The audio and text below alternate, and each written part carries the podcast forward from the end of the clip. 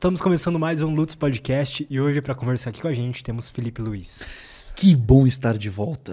Eu não sei para qual câmera eu olho, essa daqui. Muito obrigado pelo convite de novo, irmão. É, é uma honra estar aqui de volta. Infelizmente a minha agenda não deu tempo da gente fazer um rola de jiu-jitsu. Pois é. Pois é, mas na próxima vez a gente sai na porrada. Todo machucado, velho. Ah, eu tô te acompanhando no Instagram direto, vendo a parada de jiu-jitsu. Tô tô com muito, muito orgulho de ti, cara. Eu que não tô com tempo de ir lutar ultimamente, nem de ir pra academia direito. Às vezes eu tô indo uma vez na semana só na academia, por causa de laboratório, universidade, TCC e tudo mais. Mas da próxima Mas... vez que eu vim, vamos tentar um horário pra gente sair na mão. Vamos. Por favor. Gentleman, né? Pô, cara, vai ser uma honra te encher de porrada. É, você chegou a pegar a faixa azul? Que, nada, meu amigo. Eu fiquei acho que um ano só e aí o trabalho começou a comer e tchau. E você curtia Não... fazer? Adoro jiu-jitsu. É eu, na verdade, eu sempre tive muito preconceito com lutas de chão. Eu meu primeiro contato com artes marciais foi no taekwondo quando era criança, por causa do bullying, né? Então eu basicamente comecei a apanhar no taekwondo e na escola. e aí depois do contato do taekwondo, eu tive contato com muay thai. Daí eu lembro que meu primeiro contato em ver, tipo assim, o jiu-jitsu funcionando, tipo assim, eu vi alguém aplicando jiu-jitsu. É, eu dava aula de parkour. E, nossa, minha mãe, na época, quando eu fazia parkour, minha mãe quase infartava.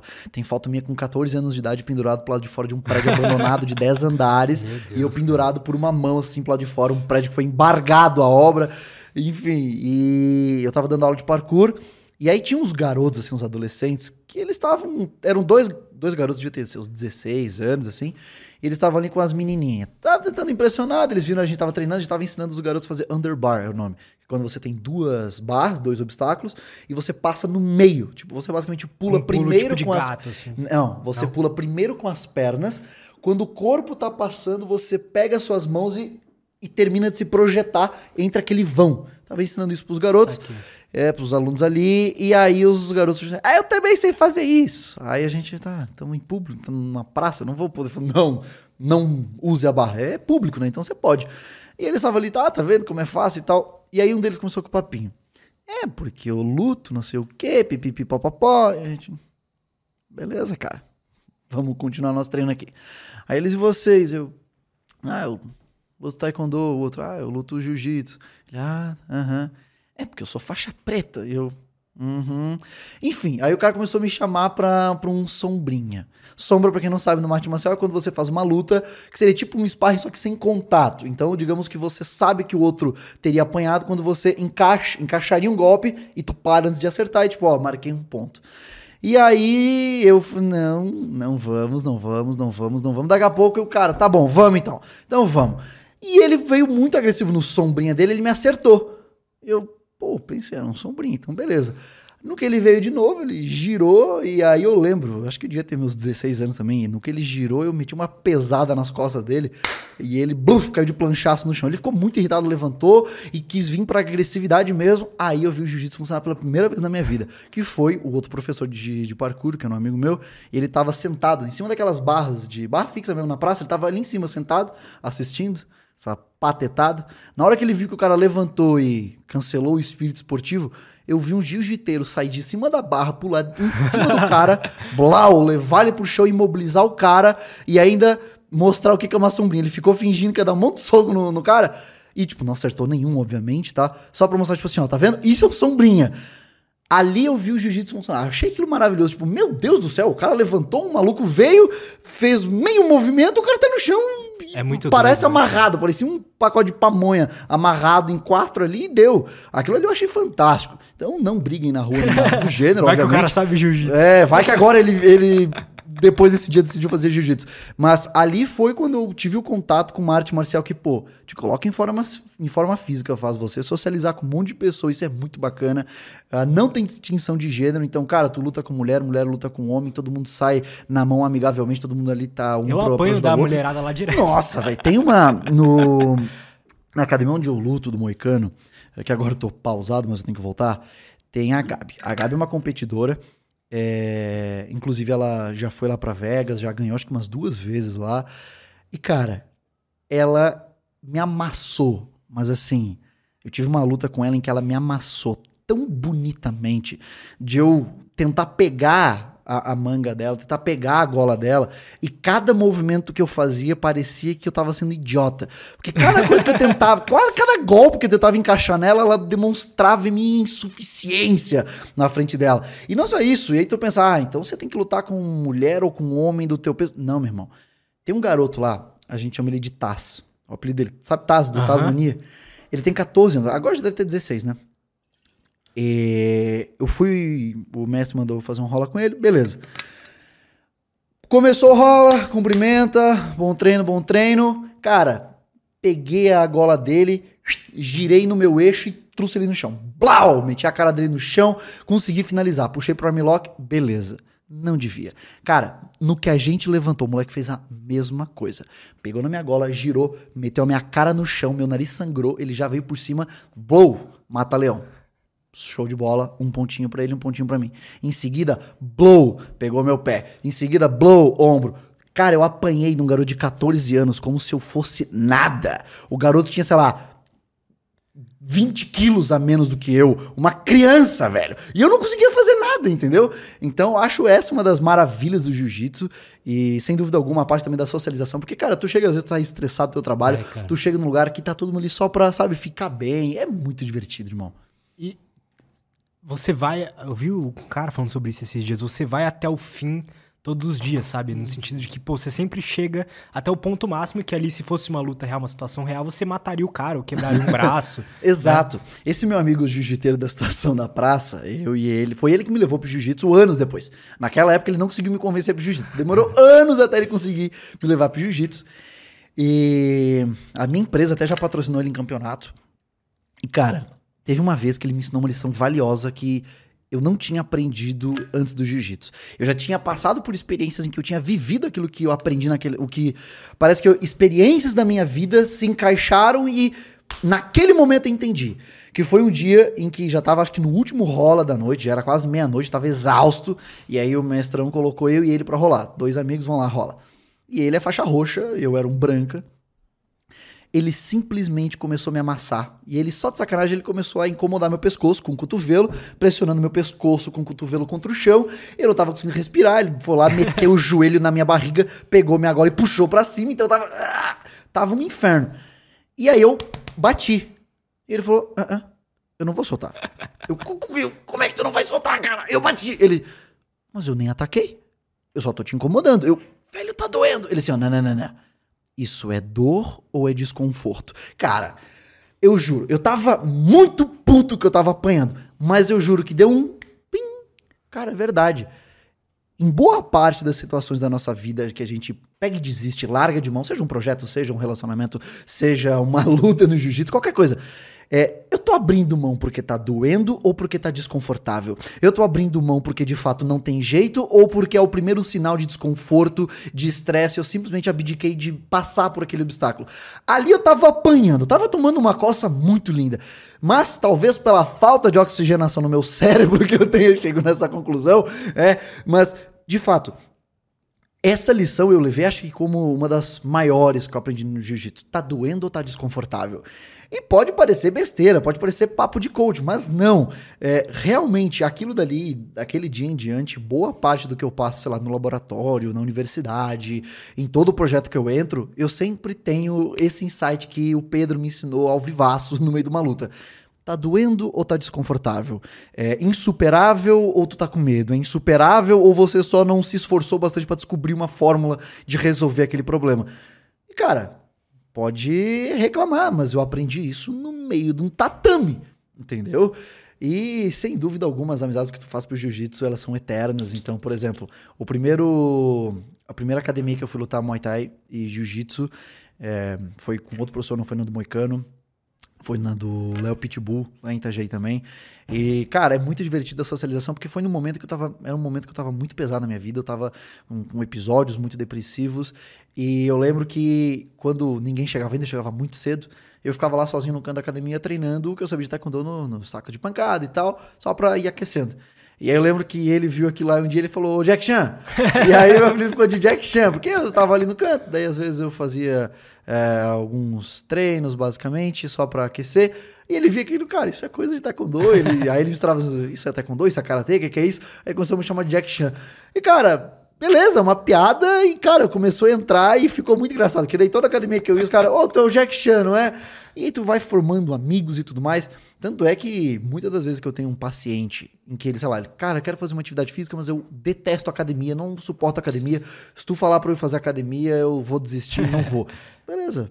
Tenta, sei lá, tenta remo, tenta uma arte marcial. O bom da arte marcial é exercício físico, você tem uma sensação de autoeficácia, ou seja, pô, eu estou vendo que eu sou capaz de fazer coisas da qual eu não tinha conhecimento, ou seja, pô, se eu sou capaz de superar um obstáculo estressante aqui, talvez eu seja num outro ambiente também. E obviamente, a socialização.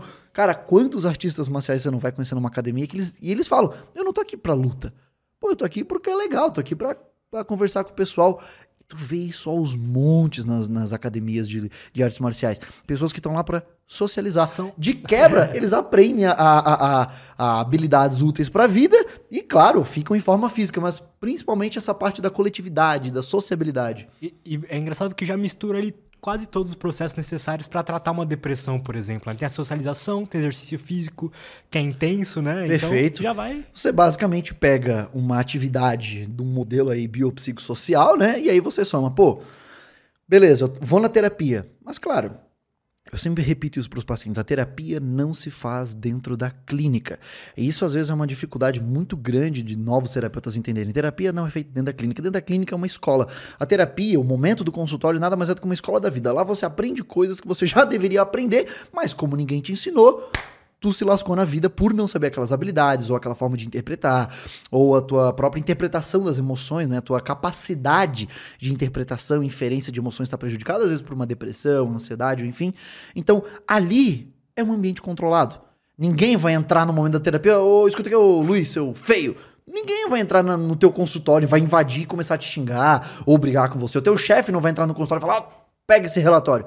Então, no momento da terapia é onde você, seu psicólogo, você, seu terapeuta, você, seu médico psiquiatra, vocês vão pegar o que está acontecendo na tua vida, pegar a sua queixa, interpretar cada espectro disso e beleza. No teu ambiente, na tua vida, o que que te estressa, o que que piora, o que que melhora, o que que é um potencializador, o que que é um agressor para ti no teu ambiente. Você faz uma estratégia, você formula uma estratégia é, discute o que, que você andou pensando nas últimas semanas, por exemplo. Beleza, fez essa estratégia? Boa sorte, terapia lá fora. É fora da clínica, é lá no mundo visão, real. É, eu, eu falo isso pros pacientes, acho que toda semana, umas 20 vezes por semana. Cada paciente eu tenho que lembrar isso. Cara, eu sempre. Minha janela do consultório, em algum momento ela vai quebrar. Porque toda vez que eu dou esse exemplo, eu bato na janela. Ó, terapia, pá, pá, pá, pá, é lá fora. Aqui dentro é uma escola da vida. Aqui dentro você faz a estratégia, vê como é que ela funciona, tudo mais, você chora, a gente acolhe. Show aprendeu a estratégia, entendeu que o teu pensamento estava completamente é, é, deturpado, viu que essa tua crença ela estava fazendo você ter uma autoimagem distorcida, uma imagem da situação distorcida, viu como é que é? Perfeito. Vai para fora. Lá fora tu vai aplicar no caos que é o mundo. Porque o mundo você tem uma relação de caos e ordem. Uh, embora você tenha, sei lá, Vamos usar um exemplo abstrato, né? Você tem uma legislação. Não quer dizer que a aplicação dela será no sentido de ordem. Você tem uma demanda de caos. Alguém vai interpretar de uma forma errada, alguém vai te xingar na rua, alguém vai ser cortês com você na rua. Tudo isso é uma proposta de caos no ambiente que você não controla. E essa é a beleza da terapia. Você para um momento, tira todo e qualquer estímulo, você isola o sujeito. Beleza. Pega tudo isso que você sofreu no meio do caos, organiza. Organizou? Não resolveu o teu problema. Embora você tenha um grande insight na clínica, cara, quantos pacientes, sei lá, de fobia social, por exemplo, eu chego na clínica, a gente chega num monte de insight bacana, a gente trabalha crianças, trabalha pensamento disfuncional, show de bola. Tá vendo que em tal situação você deveria fazer X coisa? Show. Agora é hora de aplicar. Eu tive um paciente hum. semana passada, eu tive um paciente semana passada, não vou poder falar o nome dele, obviamente, vocês também não conhecem, mas eu posso contar o caso. Paciente de fobia social severíssima.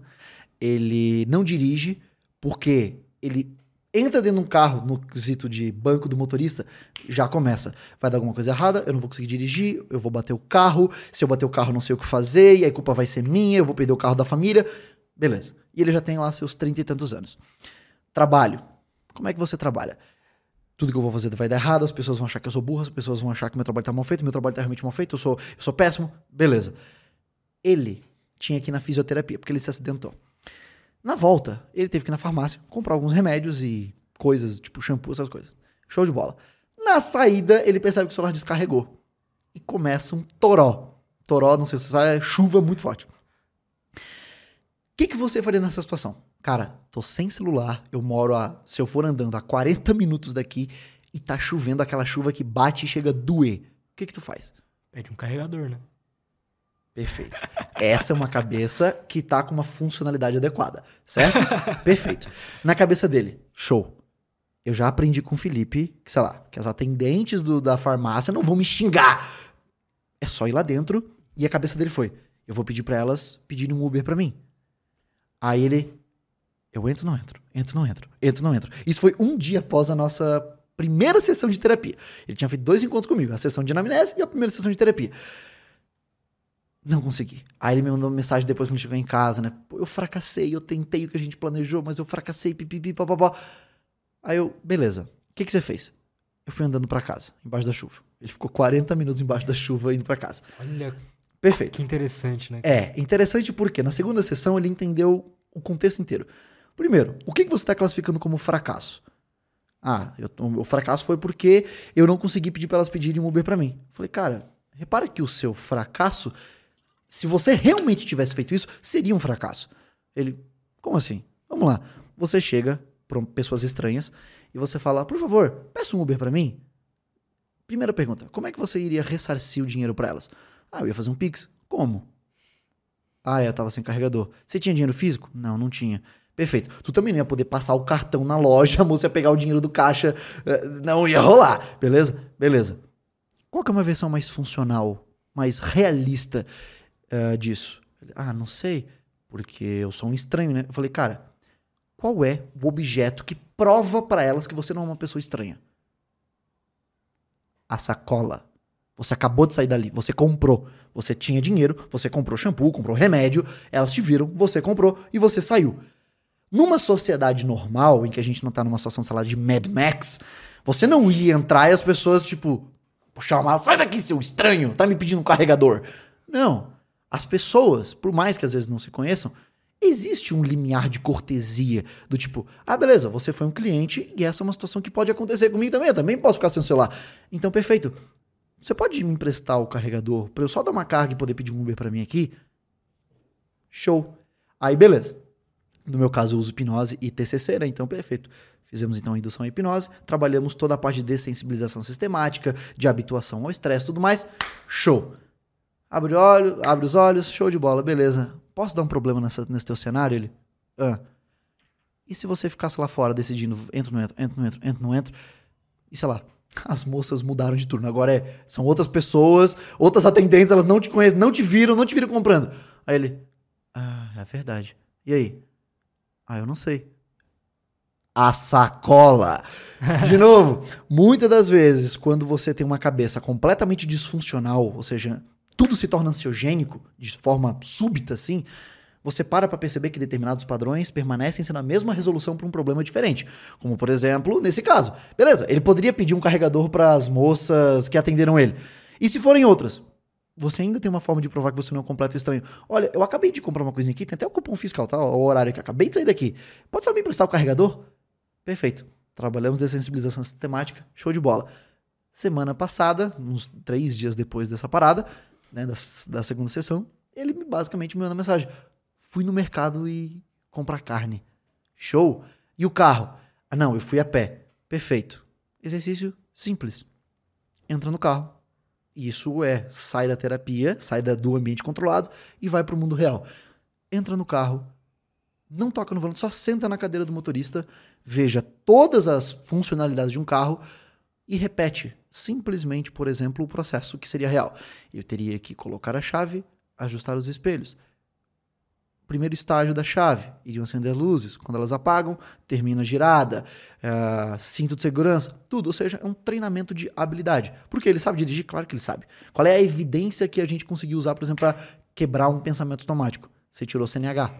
Então, em algum momento, você dirigiu um carro e deu certo. Perfeito. Depois, ah, mas e aí os parentes? Os parentes vão perguntar de como é que tá minha vida e tudo mais. Perfeito. Eu fiz ele começar a se aproximar, por exemplo, de convívios sociais com parentes. Por quê? A chance de você ter uma treta com um parente num churrasco de família, sei lá, dele te perguntar como é que foi sua semana, você perguntar de volta e responder, a chance, sei lá, de um parente ficar te julgando e jogar isso na tua cara é muito menor do que uma pessoa estranha no mundo real aí por fora. Perfeito? Então, perfeito. Isso é um processo de, de, de, de exposição.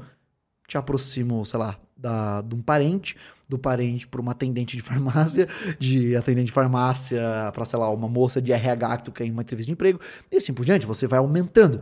Mas tudo isso como? Atividades de valor. Eu já tinha combinado com o cara dele começar uma rotina dele. Cuidar melhor do sono, cuidar melhor da alimentação, ir atrás de fazer uma atividade física para começar a se mover, sair de casa, ou seja, ver o mundo. Uh, depois disso, estratégia comportamental. Tudo isso a gente trabalha onde? Dentro da sessão? Dentro da sessão. Ambiente controlado? Sim. Depois disso, vaza, vai embora, testa lá fora.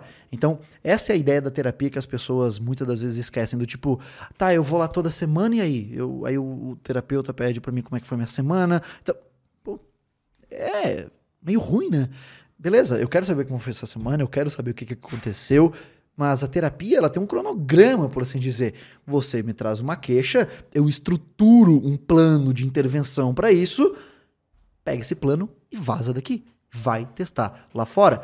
Cara, e assim, eu faço terapia e o que eu percebo é que eu, como paciente, cliente ali, também é meu trabalho é buscar o que eu preciso, o que me incomoda e que eu preciso melhorar, sabe? Às vezes, por exemplo, eu já passei por duas fases de terapia, né? Uma, uma há uns, um, ano, um ano e pouco atrás, uhum. recebi alta, aí agora eu voltei no começo do ano. Pela mesma queixa ou outra? Outra. Uhum. E só que agora eu tô me sentindo mais à vontade para falar coisas que realmente me incomodam, sabe? Sim. E agora que eu tô sentindo realmente uma uma, uma melhora assim, eu já senti antes, mas agora uma melhora realmente tipo muito significativa, sabe? Essa... É trabalho do cara também, Claro, é? é uma é, veja, Diferentemente de um médico cirurgião, e aí vocês vão pensar, nossa, vai falar mal de médico como todo mundo da psicologia. Não. É, veja, o trabalho de um médico cirurgião e o trabalho, sei lá, de um psicólogo é diferente. O trabalho do médico e da enfermeira já é muito diferente, às vezes lidando com o mesmo paciente, no sentido de o médico, por exemplo, ele vai te abrir, vai resolver a parada e vai te fechar. Às vezes nem é o mesmo médico que vai te fechar, às vezes é outro cara que vai te fechar na mesa de cirurgia. Depois, devolve pra cama, o enfermeiro continua o cuidados com o cara. Show de bola? Show de bola. O paciente ao longo da terapia, ah, perdão, ao longo da cirurgia, ele fez alguma, ele participou de alguma forma? Não. Ele estava apagado, ele abriu a tua barriga, te consertou, te fechou. Se você vai seguir as recomendações pós-operatórias, é contigo. Show? Mas durante a mesa de cirurgia, o médico não vai precisar da tua opinião. Talvez, ah, sei lá, se precisar de transfusão de sangue, o paciente permite, isso é antes da, terapia, antes da cirurgia. Durante a cirurgia, é o médico, suas decisões clínicas, sua intervenção, ele abriu, resolveu, fechou. Na psicologia clínica, na terapia, não é assim. Eu não posso receber, sei lá, o Lutz na, no meu consultório e falar: ah, você tem ansiedade. Beleza, vamos fazer isso daqui, dessa forma, semana que vem você me devolve o que, que aconteceu. É, não. Pelo menos não se eu for me basear em evidências, né? Que daí eu tenho um, um PBE, prática baseada em evidências. Tenho três pilares: melhor evidência disponível, minha expertise clínica e a tua preferência. Só que como é que eu vou respeitar a preferência do paciente? Como é que eu vou respeitar a melhor evidência em, em complô com isso daqui? Bom, primeiro passo, eu vou ter que formar um vínculo. Por que, que talvez agora você tenha mais facilidade em falar sobre queixas que incomodam, sobre coisas, eventos da tua vida que realmente sejam é, preocupantes. Bom, você já passou por experiência de terapia. Tu viu como é que era. Não era nenhum bicho de sete cabeças. Ah, tu via que beleza, ele vai falar algumas coisas, eu vou ter que fazer. Ah, nada que eu falei, sei lá, o teu terapeuta não veio. Hoje o Lutz veio aqui na terapia falar sobre o problema dele com a família. Entendeu? Ah, beleza, isso não aconteceu. Então é um ambiente seguro. Um ano depois, você já virou outra pessoa, você já trabalhou, você já viu como é que tua vida ficou depois da terapia. Então, perfeito, você já tem uma melhor confiança. Mas a ideia é, diferentemente de um momento de cirurgia ali, em que é um trabalho do profissional da saúde para com sua resolução, ele fez e pronto. Do tipo, se ele errou, ele te matou, ou se ele acertou, você saiu de boa. É, o psicólogo, o terapeuta, não eu posso ter a melhor intervenção do mundo. Eu posso propor para o paciente a melhor intervenção terapêutica de todas. Se ele não engajar na terapia, foda-se. Ele não vai ter nenhuma melhora. Por quê? Porque independentemente do que eu propor para ele, ele não vai aplicar lá fora, no mundo real, no caos. Onde aconteceria, por exemplo, sei lá, é que já, a gente já estava no exemplo de ansiedade, vamos, de fobia, vamos manter na fobia, né? Uh, onde eu geraria, por exemplo, situações para ele, para ele ter o que a gente chama de aprendizagem inibitória, que é quando você cria novas conexões neurais para que elas, sendo mais fortalecidas através da exposição e tudo mais, elas aprendam a inibir as outras conexões neurais que fariam o sujeito ter a resposta de medo, por exemplo, de ansiedade. Ou seja, eu crio com o sujeito uma intervenção que faz com que ele tenha uma nova aprendizagem que vai ser mais forte que a anterior. Cara. Como isso na prática? Na prática, exposição. É que antigamente se a gente tinha a ideia de que talvez isso acontecesse, ou seja, por que uma pessoa melhoraria de uma fobia de aranha, de uma fobia social, de uma fobia de agulha? A gente achava que seria o quê? Era a habituação. O córtex pré-frontal, uma região emocionalmente fria, ele, a gente expõe o sujeito com uma técnica que talvez faça ele conseguir manter o controle, e isso vai reduzir a atividade ali uh, da, das amígdalas, que são uma região emocionalmente quente. Tá, perfeito, isso realmente ocorre. O córtex pré-frontal consegue modular a amígdala após a terapia de exposição. Mas o que a gente foi percebendo com o tempo, e aí saiu até o manual de manual clínico de intervenção para ansiedade e ansiedade e medo da APA, e isso em 2022, que é justamente sobre isso, aprendizagem inibitória. O que a gente percebeu é que quando você faz essa terapia de exposição, você expõe o sujeito àquilo que causa ansiedade nele, aquilo que causa medo, e você ensina aquele organismo a ficar neutro na situação ou controlar a situação, tipo, ó, a aranha tá ali, mas você tem alguma forma de mostrar para aquele organismo que a aranha ali e eu aqui não tem nenhum problema, tipo, eu consigo controlar, manejar essa situação, você cria uma nova aprendizagem. Pronto. Se eu tomo um pescotapa na rua porque eu chamei alguém de feio, eu tive uma nova aprendizagem. Ah, tá agredir verbalmente pessoas na rua talvez me deem agressões físicas como resposta. Tu aprendeu? Ah, eu aprendi que se eu chamar o garçom de meu rei, ele me atende mais rápido. É uma aprendizagem? Lidar com medo em clínica também é uma aprendizagem. Terapia é uma fábrica de aprendizagens. Uh, então, perfeito. Se eu exponho o sujeito e ensino ele a manejar essa situação, ele está aprendendo algo. Agora, se eu repito esse processo, ou seja, se eu estou fortalecendo esse processo, sensibilizando essas novas sinapses, sensibilizando essa nova cadeia de neurônios, a ideia é que ele passe a ser preferencial ao lugar da antiga aprendizagem. Então, a antiga aprendizagem é aranha, sinal de medo, medo, aranha vai me matar, aranha é um grande ameaçador. Nova aprendizagem. Porra, a aranha tem 10 gramas, eu tenho 80 quilos. Eu mato a aranha se eu quiser. É, perfeito. É mais funcional, é mais adaptativo. Porque, pô, eu, preciso, eu tô com sede e tem uma aranha na frente da porta da cozinha. O SBP tá do outro lado da porta. Cara, é adaptativo, promulga bem-estar esse meu comportamento. Não, eu tô com sede, eu tô com desequilíbrio hídrico e eu preciso de água. E tem uma puta de uma aranhazinha desse tamanho. Ela vai me morder e eu não vou virar o Homem-Aranha. Não, cara. Mata a aranha. Mas se aquele estímulo não interessa se ele é ilógico, não interessa se a aranha tem 3 gramas, 1 quilo de aranha, não interessa se aquele comportamento, se aquele é, é, comportamento está sendo desencadeado, ou seja, uma aprendizagem. Eu tive alguma experiência, ou algumas experiências que me fizeram aprender que eu não posso mexer com aranhas. Ah, eu, uma aranha caiu na minha cara enquanto eu estava tomando banho, eu vi numa reportagem que aranhas marrons tem no Brasil, elas são as mais venenosas do mundo, sei lá. Perfeito, eu vi uma aranha, não interessa ela é desse tamanho, ela é marrom, hein? Não mexo mais. Vou ficar aqui no meu canto, deixa ela seguir sua vida, outro dia eu tomo água. Não, peraí. Se eu aproximo o sujeito do estímulo aversivo com cuidado e faço ele ter uma forma de entender aquela situação de outra maneira, eu estou criando uma aprendizagem. O cérebro dele está aprendendo algo, está criando novas conexões, ou seja, está juntando diferentes aprendizagens que ele teve ao longo da vida e está criando um caminho comum entre elas. Se eu sensibilizo essa região ou seja, o que é sensibilizar uma cadeia de neurônios? É uma lei de funcionamento neural, basicamente, chamada LTP, Long Term Potentiation. Antes da gente continuar, deixa eu falar da Ensária. Ah. Beleza, vai lá. Cara, Você tá usando Insider, eu estou né? usando Insider. E hoje eu tenho mais um presentinho pra você. você já foi lá na concorrência, sem groselha, e já, e já recebeu um, mas hoje tem Cara, mais um aí muito pra obrigado. ti. E você tá curtindo usar a camiseta? Cara, é boa pra caramba, meu amigo. Eu realmente tô usando pra tudo. Porque assim, eu tenho. Minhas roupas elas desbotam muito rápido porque eu lavo. Eu uso a roupa, já ponho pra lavar. Somos dois. cara. É. é, e aparentemente eu estou me forçando a não ter esse hábito com a Insider porque eu não preciso, teoricamente, porque ela continua cheirosa, ela não amassa nem nada do gênero, então tô aqui fazendo um merchan pra Insider porque realmente é bom pra caramba. Não, realmente é bom, né, cara? É engraçado uma. isso, né? Quando, Só vou pedir pra primeira dama pegar nosso presentinho aqui. quando a gente faz propaganda de algo que realmente é bom, né? Às É, vezes eu fico com medo, cara. mano, será que a galera realmente tem noção de que Não, realmente cara, é bom? ó, galera, não é, eu não estou sendo pago pela Insider, apesar de agradecer muito obrigado por esse presente, mas é realmente bom. Eu só tô agora pra comprar as cuecas da Insider, eu tenho que reformar meu Tá- armário tem de uma pra você lá. Ali. Na sacola também. Tem cueca, tem um boné e uma camiseta. Né? Muito obrigado, Insider. Pelo amor Cara, de Deus. Eu tô agora com a cueca da Insider, e é muito boa. Me cara. falaram que ela é indobrável, assim, que ela não, Não, sobe. ela não sobe. É maravilhosa.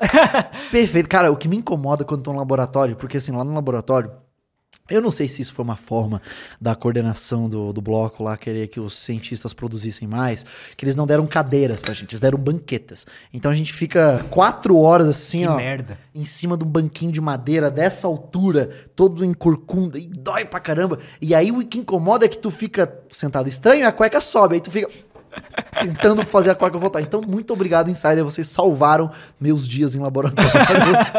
Então é isso, gente. A Insider, bom, ela tem é, um sistema, né, que ela não amassa, não desbota, é anti-odor, tem um controle de temperatura muito legal. E vocês podem ter acesso a mais informações aí no primeiro link da descrição.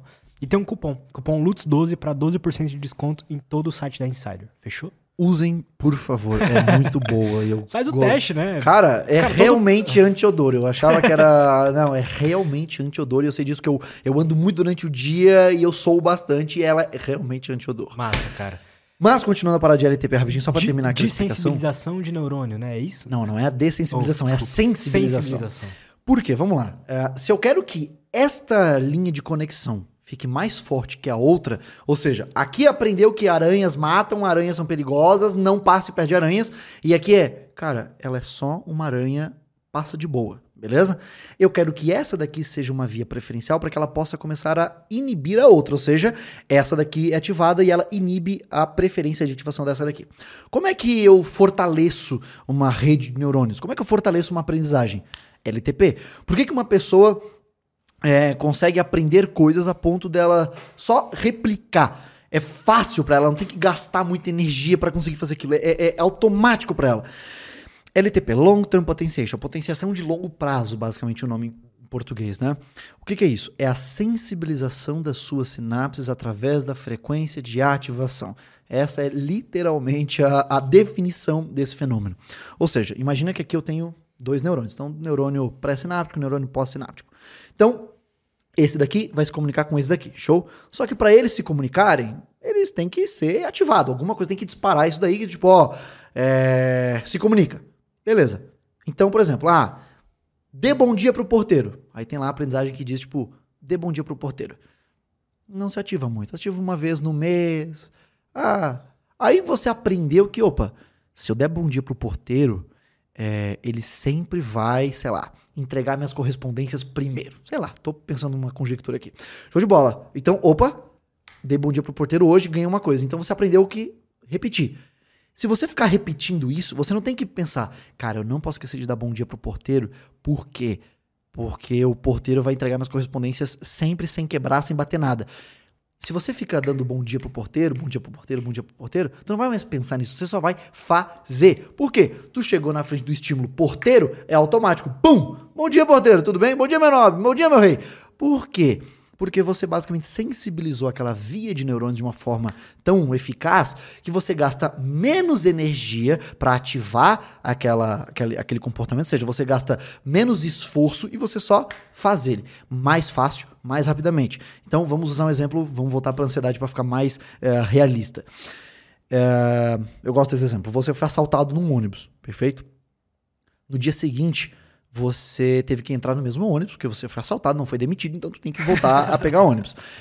Tu entra no ônibus e já começa. Será que vou ser assaltado de novo? Será que hoje vai ter assalto? Será que eu vou chegar lá? Será que vão roubar eu de novo? Não sei o quê. Beleza. Você ficou repetindo todas as conexões de aprendizagem que tu fez ontem num assalto. No outro dia, tu chega no ponto de ônibus, tu já tá ficando ansioso. Tu nem entrou, tu já tá ficando ansioso. No outro dia, de lembrar que no dia seguinte vai ter que pegar ônibus, tu já começa a ficar ansioso. Por quê? Porque você foi ficando melhor em ficar ansioso. Como? Ué, você tá frequentemente reativando aquelas conexões. Então você basicamente faz o quê? Você faz um increase, você faz um aumento de canais, né, iônicos e tudo mais naquelas sinapses, então elas se comunicam com mais força. Então antes você tinha um pulso elétrico assim, agora você tem um pulso elétrico assim, e você gasta menos energia para isso, porque a comunicação está mais eficaz, ou seja, você ativou, ativou, ativou, ativou. Teu cérebro pensa, pô, já que eu estou usando isso aqui direto, por que, que eu gasto tanta energia? Vamos facilitar o processo. A gente aumenta o número de receptores, o número de canais aqui. Esses dois botões, esse, esses dois é um exemplo prático, né? Porque na vida real são milhões e milhões. Esses vários neurônios vão se comunicar mais fácil e mais rápido. Então ficou bom em ser ansioso. Exato. Você fica bom em ser ansioso, você fica bom em cozinhar, você fica bom em falar inglês, você fica bom em ter pesadelo, sei lá. Tô dando exemplos. Mas tudo que você faz mais, você fica melhor em fazê-lo. Um processo básico. Você fica melhor em dirigir o carro, você fica melhor em dar aula. Como você está potencializando essas conexões. As aprendizagens que você usa para exercer esses comportamentos, ter essas reações, elas vão sendo potencializadas. Como eu posso usar esse mecanismo para o meu bem? Repetição. Quero ficar muito bom, Felipe, em jogar bola. Perfeito. Vai lá e repete. Se você pega o Neymar bota ele numa cadeirinha. Ou melhor, cadeirinha não daria pra fazer esse experimento, né? Coloca o Neymar em pé, bota um EEG nele, né? ou seja, ali para identificar a atividade cerebral dele, e pega 30 jogadores amadores de futebol. Show de bola? E coloca eles, uh, por exemplo, para jogar bola com um EEG portátil e tal, e fica captando a atividade cerebral deles durante um jogo. Se você tá ali, cara, o Neymar é ponta esquerda? Eu acho que é, sei lá. Não, eu tô começando a gostar de futebol agora. Eu acho que ele é ponta esquerda. Você começou a gostar por causa do FIFA, né? Nerd é assim. Né? Eu comecei a jogar FIFA por causa do meu cunhado. Achei interessante essa ideia de modo carreira. Fui jogando. Aí eu conheci a história de um clube de futebol belga. Me apaixonei pela história, que é o Clube Brugge. Aí eu comecei a assistir os jogos dele. Eu nem odiava futebol, mas eu ficava tipo, vamos, Brugge! É isso aí, cara. Não sei o nome de ninguém do time. Comecei a assistir todo, toda semana assistindo o jogo deles. Aí eu comecei a gostar um pouquinho. Aí eu voltei a ver os jogos do time que eu torcia quando era criança, que é o Internacional. Voltei a ser colorado é, é, é, contínuo. Não sei o nome. Eu, não, minto, eu sei o nome do goleiro, que é o Kehler, que me fez passar raiva na semana passada. e o do Pedro Henrique, que é o nosso artilheiro. Beleza, o resto eu não sei ninguém. Aí o que acontece? É, se você coloca o Neymar, esses jogadores amadores, para num, num jogo real ali, tá ali, estão jogando. Pum, a bola parou no pé deles. Eles têm que analisar a situação. Tenho membros do meu time, tem jogadores inimigos, tem o goleiro lá. Eu tenho que fazer essa bola sair do meu pé, chegar no pé de um jogador do meu time de forma eficaz, rápida e certeira. Qual cérebro vai se, brum, se, se ativar mais para fazer isso? Dos noob? Por quê? Porque, o Neymar, Neymar já automatizou, né? Perfeito. Você, ele gasta menos energia para fazer a mesma coisa. Então, se a gente analisasse, o do Neymar estaria menos ativado, entre aspas. Vamos dizer, menos consumidor de energia. Tá. Ele otimizou uma tarefa. Por que, que o cara que anda de bike. Isso em todo mundo que é mestre no que, a pessoa, no que ela faz, tipo, um músico muito foda. Ela vai otimizando uma função. Ela Nossa, consegue criar, obviamente, isso. ela consegue criar conexões é, mais complexas porque ela, obviamente, já tá naquilo há mais tempo. Então, por exemplo, a, o cara que, sei lá, é um, é, ele toca violoncelo e ele quer compor uma sinfonia, sei lá. Cara, beleza. Ele já desenvolveu uma habilidade de teoria musical que ele vai criar é, conexões mais complexas para desenvolver novos, é, novos ritmos que talvez o iniciante ainda não consiga conectar. Mas dá lá a música X pro noob do violoncelo e pro boss lá do violoncelo. Os dois vão tocar a mesma música. Talvez do mesmo jeito tu vai escutar a mesma coisa.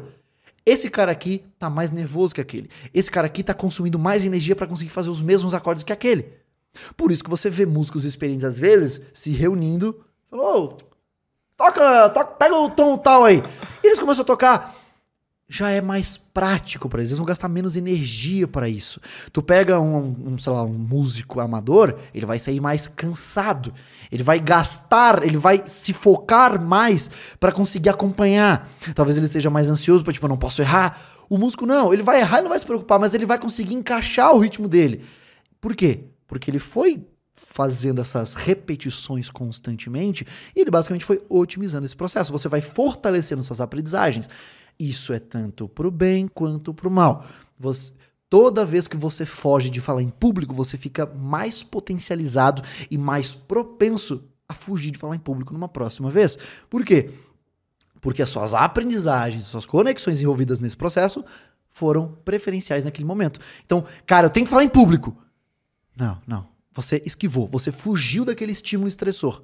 Parabéns, você acabou de ensinar para o seu cérebro que, frente àquele estímulo, qual foi a minha melhor opção? Fugir. Você fugiu, você não passou vergonha, que você talvez achou que seria passar, você não teve ninguém te criticando, você não teve ninguém te corrigindo, sei lá. Perfeito. O que, que você sentiu? Você sentiu, de certa forma, uma recompensa.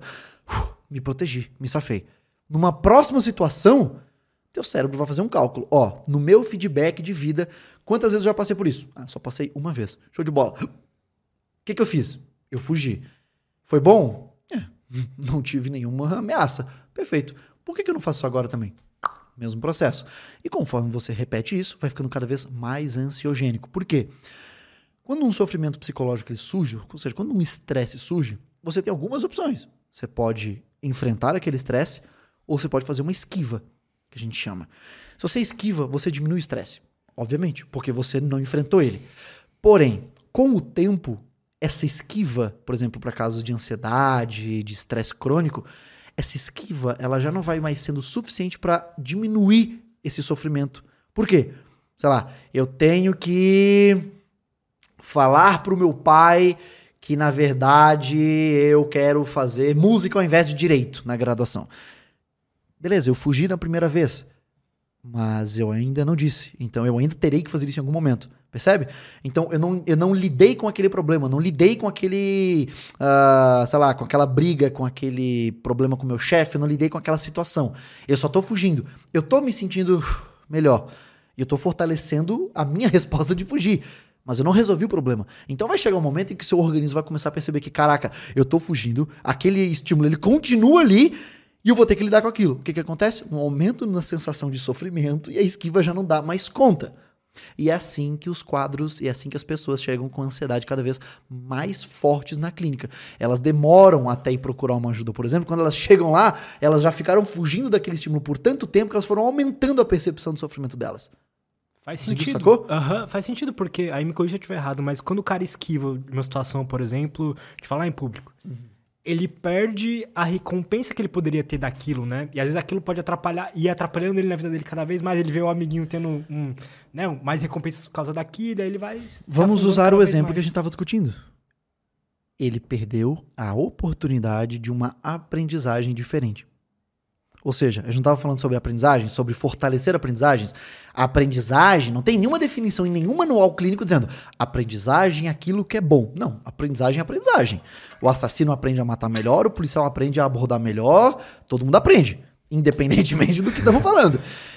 O cara que deixou de falar em público, ele se podou, ele se ele tirou a própria oportunidade de aprender que falar em público é bom.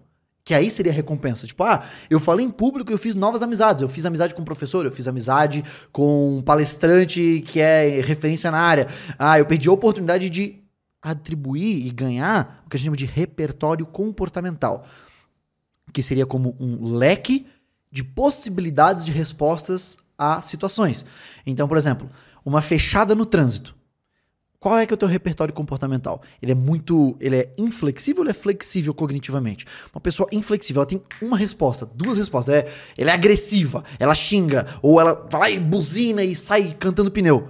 Ou você tem um leque de respostas, desde primeira linha de resposta até quinta linha de resposta. Tô dando um exemplo. Como assim primeira linha, segunda linha de resposta? Simples. Primeira linha. Irmão, desculpa, falha minha, erro meu. Pô, tem um bom dia aí. Não foi o suficiente. O cara lá é inflexível, ele tá sendo agressivo. cara, sério, não, não, sério, realmente, pô, fui um otário mesmo, pô, te fechei, eu não te vi. O cara ainda não adiantou. Terceira linha. Irmão, é o seguinte, eu já pedi desculpa, entra no teu carro, cada um segue no seu de boa. Terceira, tá vendo? São diferentes respostas para a mesma situação. Quinta linha, irmão, eu vou te quebrar, velho. Entendeu? Ou seja, é, ele poderia responder a mesma situação de diversas formas. Isso é um repertório comportamental. Eu não preciso responder, sei lá, a uma discussão com o meu chefe sendo da mesma forma, sempre abaixando a cabeça, não, o senhor está completamente certo. Existe a possibilidade de. Então, eu acho que a forma como entreguei meu relatório para o senhor está certa. O senhor poderia me dizer porquê que está errado? Assim, quem sabe eu posso melhorar o relatório da próxima vez para o senhor. Perfeito. Mas como é que uma pessoa pode chegar na coragem de discordar de um superior no trabalho? Bom, ela teria que ter um repertório de situações em que talvez explicar e pôr sua opinião, pôr sua posição numa discussão empresarial, por exemplo, foi recompensada a partir dela ter tido essa iniciativa. Mas ela só vai descobrir essa recompensa se ela fizer isso. E aí nós temos sempre uma questão de novo do mundo caótico. Lembra? Na terapia, tudo bem, fazer o plano perfeito. Não, você vai falar pro seu chefe, eu acho que o relatório se faz dessa forma. Tá. Você pode trabalhar, sei lá, na empresa em que minha mãe trabalha. Mano, a empresa que minha mãe trabalha, eu, eu juro, eu já, eu já vi várias empresas, já dei palestra para empresas. Lá parece que todo mundo é tratado como se fosse o céu. Tu errou, beleza. Tu tem um número X de erros de fazer antes de você realmente ser demitido, porque nenhuma empresa é ONG. É, mas, quer dizer, existem ONGs, né? Mas enfim, aquela não é, não é o caso daquela empresa. É, perfeito. Mas, cara, tu errou, show de bola, relaxa, relaxa. Tu errou, vamos lá, senta, vamos fazer direito. Cara, eu olho a empresa da minha mãe onde ela trabalha e fico, caraca, isso aí é o paraíso.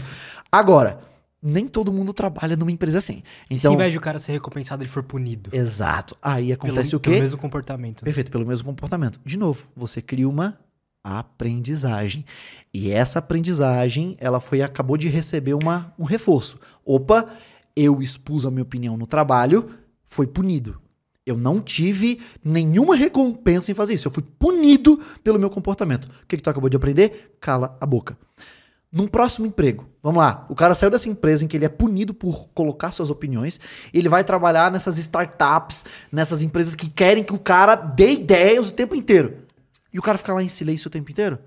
Pô, talvez esse cara seja. De... Talvez ele seja um bom funcionário, mas ele vai ser demitido. Por quê? Porque ele não se adaptou nesse novo ambiente. Por quê? Porque nesse ambiente ele precisaria ter a aprendizagem de expõe suas opiniões. Só que, pô, como é que eu quero que o cara exponha opinião se ele vem de um ambiente onde expor opinião era punido pelas, pelas, pelos maiores cargos? Aí é que tá essa é a importância de você ter flexibilidade cognitiva, ou seja, você aprender a responder a uma mesma situação de diferentes formas, dependendo da situação, contexto e ambiente em que você tá. Ou seja, se eu tô na reunião de sei lá, de como é que é? Não é inventário. Alguém morreu e eu tenho ali que discutir como é que vai ser feita a parada. Pô, talvez não seja o ambiente falar, ô, oh, eu acho que dá pra gente fazer uma piscinona com esse dinheiro, hein? Oh, talvez não seja o ambiente pra você dar uma sugestão do que fazer com o dinheiro que vai ser arrecadado dali. Mas talvez numa reunião de negócios em que você tá ali. Cara, e se vocês pegassem dinheiro e investissem em tráfego pago? Mesmo tipo de situação. Dinheiro vai entrar. O que, que a gente faz com esse dinheiro? Bom, talvez na reunião em que alguém acabou de morrer não seja legal. Talvez na sua empresa seja. Então, essa é a ideia de você ter um repertório isso de comportamentos. Isso é muito legal, cara. É, isso é legal. E essa é a obje... É, esse é o objetivo, um dos objetivos primários de um terapeuta, de um psicólogo. É você saber pegar um sujeito que ele vem de uma experiência, ele vem de um ambiente em que você... Ele chega na tua frente, tu não sabe qual é, é a história dele. Então você pergunta de tudo. Eu quero saber se a gestação do meu paciente foi planejada ou não.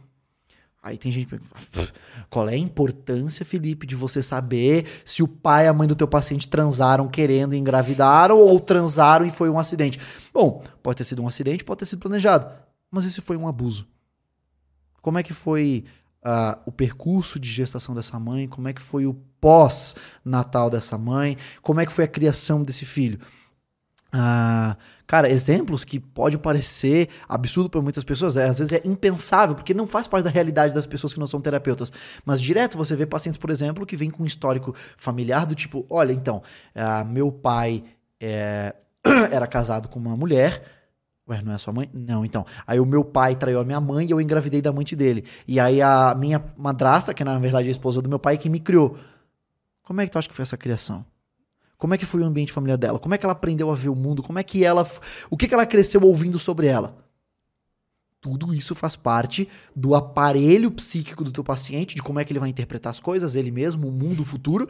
Perfeito, meu querido? Como é que faz essa pessoa começar a reagir de forma mais racional, mais adaptativa às situações? E outra coisa, um bom terapeuta também mostra que nem sempre você vai ter que reagir de forma racional. Mas como é que tu ensina uma balança pro teu paciente do tipo, quando é que você é racional e quando é que tem que ser agressivo? Quando é que você tem que ser é, compreensivo e quando é que você tem que ser linha dura? Cara, isso é um puta de um trabalho de cognição. Como, como assim, o terapeuta, ele teve a vida dele, teve os aprendizados dele, tem o teu o, o leque, ele tem o seu próprio leque de comportamentos, uhum. né? Como que ele exatamente como que ele ajuda o cara a ter vários leques diferentes, sabe? Quer dizer, ter um leque grande. Né? Tá, vamos lá. Uh, tu quer saber no sentido de o terapeuta tem um repertório de história e como é que isso não atrapalha, como é que ele não pega isso e projeta em cima do cara, ou como é que eu faço a pessoa só criar um leque do zero? Porque assim, eu imagino que você, como terapeuta, teria assim, um certo limite até o que você já aprendeu, tá, certo? perfeito. Como é que você. Aí você só consegue chegar nesse limite do, da tua própria vida pessoal? Ou não? Você consegue não, ajudar o cara aí é que tá. maior? É, vamos lá. Quando você está preso numa situação, alguma coisa está realmente sendo um grande conflito para tua vida, sei lá, uma, um, tu tá no momento que você não sabe se você se divorcia ou não, se tu não sabe se tu muda de emprego ou não, uh, se você tá numa situação no, no fundo do poço, você e as partes que fazem parte desse evento, vocês têm a sua realidade, os seus limites. O lado bom de ser terapeuta não é que você que tem. Tu não tem que ter todas as experiências de vida, porque uh, o trabalho de um terapeuta não é ficar dando conselho. Então, nesse sentido, não vai ser, uh, talvez, o maior fator de resolução. Claro, um terapeuta com muita experiência de vida, ele vai saber observar uma situação e às vezes engatar num caminho que um terapeuta jovem não vai saber ainda porque nunca passou por uma situação daquela ou coisa do gênero. Mas mesmo um terapeuta com muita experiência Sim. de vida, ele não vai só pegar sua, sua experiência pessoal e vai projetar no cara porque foi a sua experiência pessoal. Por isso que conselho é uma bosta, porque o conselho é uma observação do seu estilo de vida, da sua experiência, da realidade que você tinha.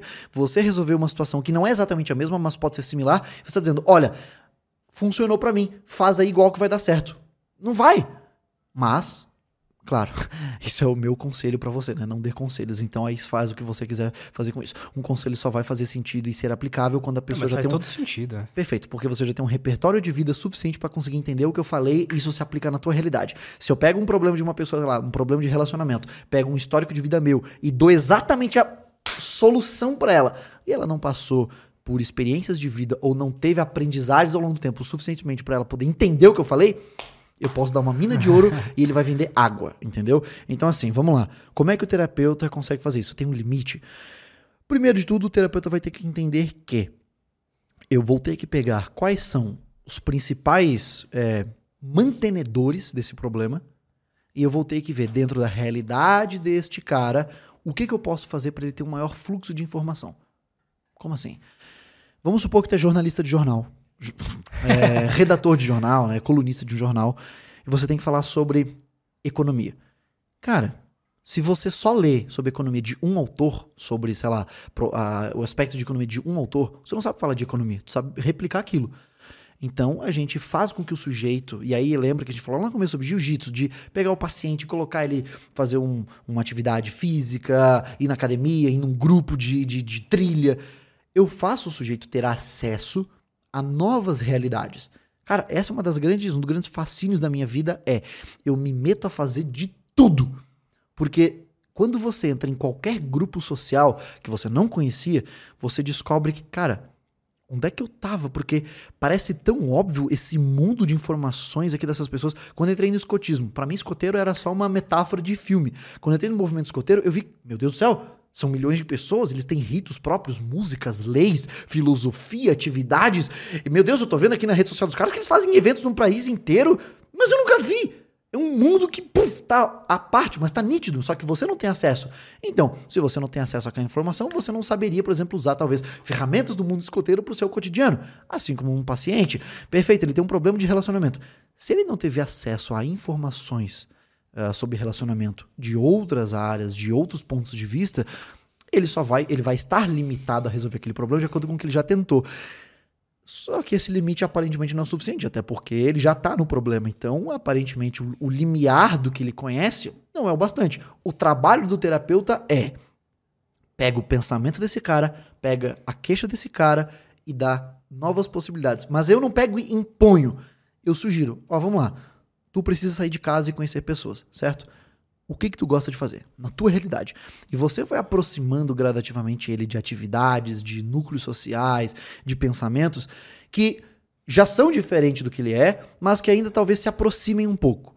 Então, por exemplo, eu tenho um paciente lá de um quadro muito pesado de suicídio, em que como é que você convence uma pessoa que quer tirar a própria vida e que ele chegou na primeira sessão e falou o seguinte, cara, é, só para falar sério, é assim, não é querendo te desrespeitar, mas é só que eu fiz um acordo com a minha família de que eu ia tentar de novo, mas na real que eu vou me matar, eu tô aqui só para bater ponto. Tá. Como é que tu convence esse cara a fazer qualquer tipo de intervenção terapêutica? É, mas eu quero saber como é que você se sentiu sobre é, isso. É de... Só mais um dia de trabalho. Interessante. É, então, assim, eu tenho uma, uma filosofia que pode ser meio grossa, mas para mim, se você é um terapeuta que chora na terapia, eu tenho eu te olho meio torto, porque para mim o ambiente da terapia não é teu momento de dar show, não é teu momento de dar espetáculo, não é teu momento de fazer drama. Para mim, a, a, estrela da parada é o paciente e você tem que estar tá, inverso. Se eu vejo que eu não vou dar conta de forma técnica para aquele caso, eu só repasso para uma das psicólogas da minha clínica. Se eu vejo que elas não vão dar conta, a gente só se reúne e passa para outra pessoa. Se eu vejo que, pô, cara, esse caso talvez vá mobilizar uma experiência de vida minha e talvez vá, vá interferir na minha capacidade de julgamento. Eu repasso. E assim, para mim, terapeuta que chora, terapeuta que se emociona muito durante a terapia, eu particularmente olho com olhos estranhos. Mas é uma questão minha, então também não, não tô querendo botar a minha verdade acima de todo mundo. Essa é a minha forma de enxergar. Eu não choro durante a terapia, eu fico na minha, de boa. A pessoa fala a coisa mais pesada do mundo, eu. Aham. Vamos lá, beleza. Então, nesse caso, o que, que é? Eu tenho que trabalhar dentro da realidade dele, mas fazer ele começar a ter acesso a outros tipos de informações. Quanto mais você tem acesso a diferentes fluxos de informações, novas ideias você tem capacidade de ter. Felipe, eu não sou criativo. Perfeito. Que ambiente que você está? Começa a se expor a diferentes tipos de ambientes de informações que o teu cérebro vai ter mais informações novas informações para ele conseguir juntar, fazer conexões e ter possibilidades. Nesse caso, o que eu quero? Eu falei, irmão, vamos fazer o seguinte: tu tá pagando a minha sessão e você trabalha pra tá aqui, certo? Certo, perfeito. Então, já que tu já vê que só pra bater ponto mesmo, que tal tu só fazer valer o teu dinheiro, pelo menos? O mínimo possível. Ah, beleza. Cara, o que que tu faz? Eu fui vendo o que que ele fazia. E no tempo livre dele, ele jogava alguns MMORPGs. Perfeito. Vamos trabalhar igual um RPG. Tu tem um chá, ele tá com pouca vida, ele tá bem exausto, como é que faz um. Como é que upa esse cara pro level 2? Perfeito. Se este, se este personagem tivesse. Ele é impressionantemente muito parecido contigo, sabe? Na história da jornada do herói desse personagem, o que, que ele teria que fazer? Fui trabalhando com ele, perfeito. Tu consegue fazer durante essa semana aí, tentar upar esse personagem? E eu fui trabalhando com ele nessa metáfora, tudo mais, perfeito, ensinando ele a analisar pensamento, técnicas de controle emocional, tudo mais. Então, respiração diafragmática, técnica do gelo, para quem é da DBT aí conhece. Perfeito. Cara, até o momento, o sujeito ele ainda tá vivo. Uh, ele começou a sair de casa. Ele basicamente nunca mais teve crises de pânico. E a gente já conseguiu subir muito o, a percepção dele de esperança. Ele tinha uma desesperança muito alta, agora ele começou a ter esperança. Ou seja, vamos supor que era uma barra, né? Para baixo para cima.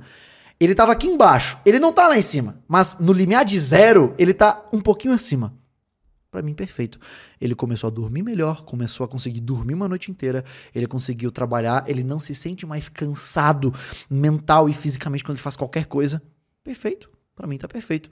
Ele não disse ainda, Felipe, não tenho mais pensamentos de morte. Não quero mais tirar minha vida. Não, e também não é o que eu quero assim de, supetão. O que eu quero é, perfeito. Começou a perceber como o ambiente em que você tinha a sua limitação quando coloca, né? A tua limitação de enxergar as coisas.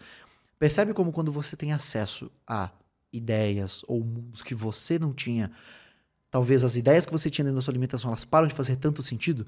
Perfeito. Mas e a limitação do terapeuta, Felipe? Cara, a terapia é linda por causa disso.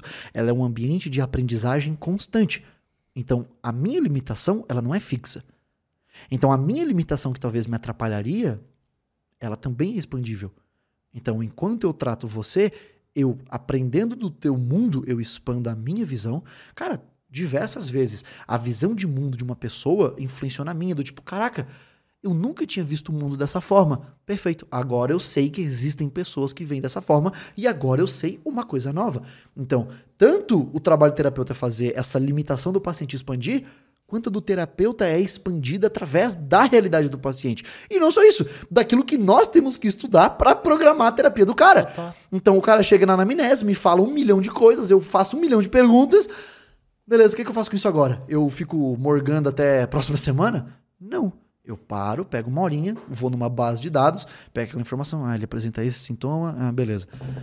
E começo a ler sobre aquele sintoma, começo a ler sobre aquele quadro. Ah, esse tipo, esse tipo de população, população, sei lá, ribeirinha. Vai que eu sou um terapeuta social e trabalho com as populações ribeirinhas. Trabalho, tu vai lá, traz trabalhos de, de intervenções psicológicas para populações indígenas ribeirinhas. Perfeito? Tu vai ler acerca daquilo. Você já vai expandindo tua área. Então, as pessoas têm que entender que limitação não é física. Ela não. Perdão, fixa fixa. limitação não é fixa. Ou seja, você não tem uma limitação hoje e não aprende mais nada. Senão você simplesmente tem amnésia. É isso, você não aprende nada novo. Não. Sua limitação é expandível. No limite da tua vontade e da tua possibilidade. Então, pode falar. E eu acho que talvez uma, uma uma missão como ser humano, hum. talvez é, é, a gente, do passar dos nossos 80 anos de vida, é e cada vez experienciando mais coisas, né, cara? É que assim, ó, é, nós temos limitações, claro que nós temos. Nós temos, a, por exemplo, a limitação de que nós não vamos conseguir ter ideias, insights ou coisas do gênero que superem o conhecimento da nossa espécie vigente. Como assim? Vamos lá a humanidade tem um limite de conhecimento atual, certo? Então nós temos uma área que tem todos os nossos conhecimentos aqui dentro. Show de bola, vamos imaginar essa metáfora. Eu não consigo ter uma ideia ou uma criação ou algo do gênero que esteja aqui. Ah, mas a gente sempre. Não, como não, filho? Tem várias pessoas que são à frente do seu tempo. Não. As ideias deles estão limitadas pelas coisas que a humanidade, até o momento em que ele está vivo, já conseguiram conectar. Ou seja, ele consegue pegar conhecimentos atuais ou conhecimentos antigos e misturar e fazer conexões para ter uma ideia. Mas essa ideia não é fora do conhecimento da humanidade. Ele conseguiu juntar o que já se tinha de conhecimento e, com isso, criar algo possível. O que não eu posso foi um ter. salto, né? Exato. É, é, tipo um bloquinho por bloquinho que na cabeça do cara foi. Exato. Um o que não impede, por exemplo, de eu conseguir ter conhecimento humano suficiente para criar uma projeção de ideia de algo que não é realizável ainda na nossa limitação de tempo. Então, por exemplo, eu posso hipotetizar, pô, a gente foi para a Lua, né? Vamos para Saturno. Por que não? A gente pode fazer uma nave que chegue lá. Perfeito. Isso foi acima do meu tempo? Não, eu ainda tô limitado ao fato de que, cara, você não vai conseguir pousar lá, é, talvez ninguém não vai ter como voltar, e talvez algumas leis físicas nos impeçam de conseguir sobreviver. Perfeito. Não foi à frente do meu tempo pensar em ir para Saturno. Eu ainda estou limitado no nosso conhecimento de ainda não existe uma solução para isso. Ponto. Mas eu consegui conjecturar toda uma nave que chegasse lá. Tá. Mas ainda tem coisas que estão fora do nosso conhecimento. Tá? Então, o trabalho do terapeuta é praticamente esse. Ele tem que basicamente fazer o paciente olhar para Saturno, olhar para Marte, para Lua e falar: beleza, ah, eu quero chegar lá, mas eu tenho um Corsa. e aí? E aí, beleza. E aí você vai aproximando ele de um Palio, que vai aproximando de um Gran Siena, que vai aproximando de um, de um Voyage. Eu não sei se Voyage é... Enfim. uh, mas enfim, a ideia é, você tira ele daquela realidade, não como um todo. Porque eu não vou lá na casa do cara e falar, ô irmão, vamos fazer uma faxina aqui. Tu não vai fazer isso. Tu não vai chegar lá no trabalho, o cara falou, ô, deixa de ser um babaca com teu funcionário aqui, meu irmão, que tá atrapalhando meu trabalho. Não. Tu tem que ter a, a, consciência de que o terapeuta ele não vai simplesmente resolver o problema por você. Ele vai te propor estratégias que talvez e provavelmente serão uh, favoráveis para que você resolva aquele problema. Mas aí entra aquela parte de eu não sou um médico cirurgião que te abro, resolvo e te fecho. Eu sou um terapeuta. Eu analiso junto com você um comportamento, eu vejo com você uma situação, a gente entende o que mais perto do provável de ter acontecido aconteceu, porque você tem suas influências, seus vieses, suas distorções cognitivas, suas crenças, então você não interpreta o mundo como ele é. Você tem uma interpretação sua dele. Você não vê o mundo como ele de fato é. Você cria a tua versão dele. Isso é o que a gente chama, por exemplo, em Kafka, de ambiente geográfico e ambiente comportamental. Ambiente geográfico é o mundo como ele de fato é. Ambiente geográfico, ambiente comportamental é a minha criação, minha interpretação dele. Exemplo prático. É que aqui não, não tem plantinha nenhuma, né, rapaz? Isso é Verdade, bem, isso é bem São Paulo mesmo, é só concreto. É, se você tivesse uma, sei lá, uma, Nossa, uma uma árvore planta aqui, aqui. uma árvore aqui, eu ia falar, olha, as folhas são verdes, não são? Não, não são verdes. Elas são de alguma cor, mas não é verde. A luz está batendo nela, tem um espectro de cores, a folha está aceitando muitas e está repelindo uma que ela não aceita, que é o verde. Bate no teu olho, você pega aquilo ali e você interpreta e projeta uma imagem de uma planta verde. Mas calma aí, essa foi uma interpretação do teu sistema nervoso. No mundo geográfico, talvez ela seja roxa, talvez ela seja laranja, a gente não sabe. E a gente nunca vai saber. Lembra daquela história do vestido azul, vestido É, branco? exatamente. É a mesma coisa. Exato. Dependendo do dia que o cara passou, ele viu o vestido de uma cor diferente. Por conta da luz que ele sofreu naquele dia, era um negócio assim. É, exato. Então, qual é a ideia?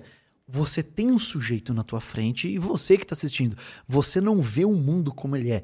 Você cria uma interpretação dele.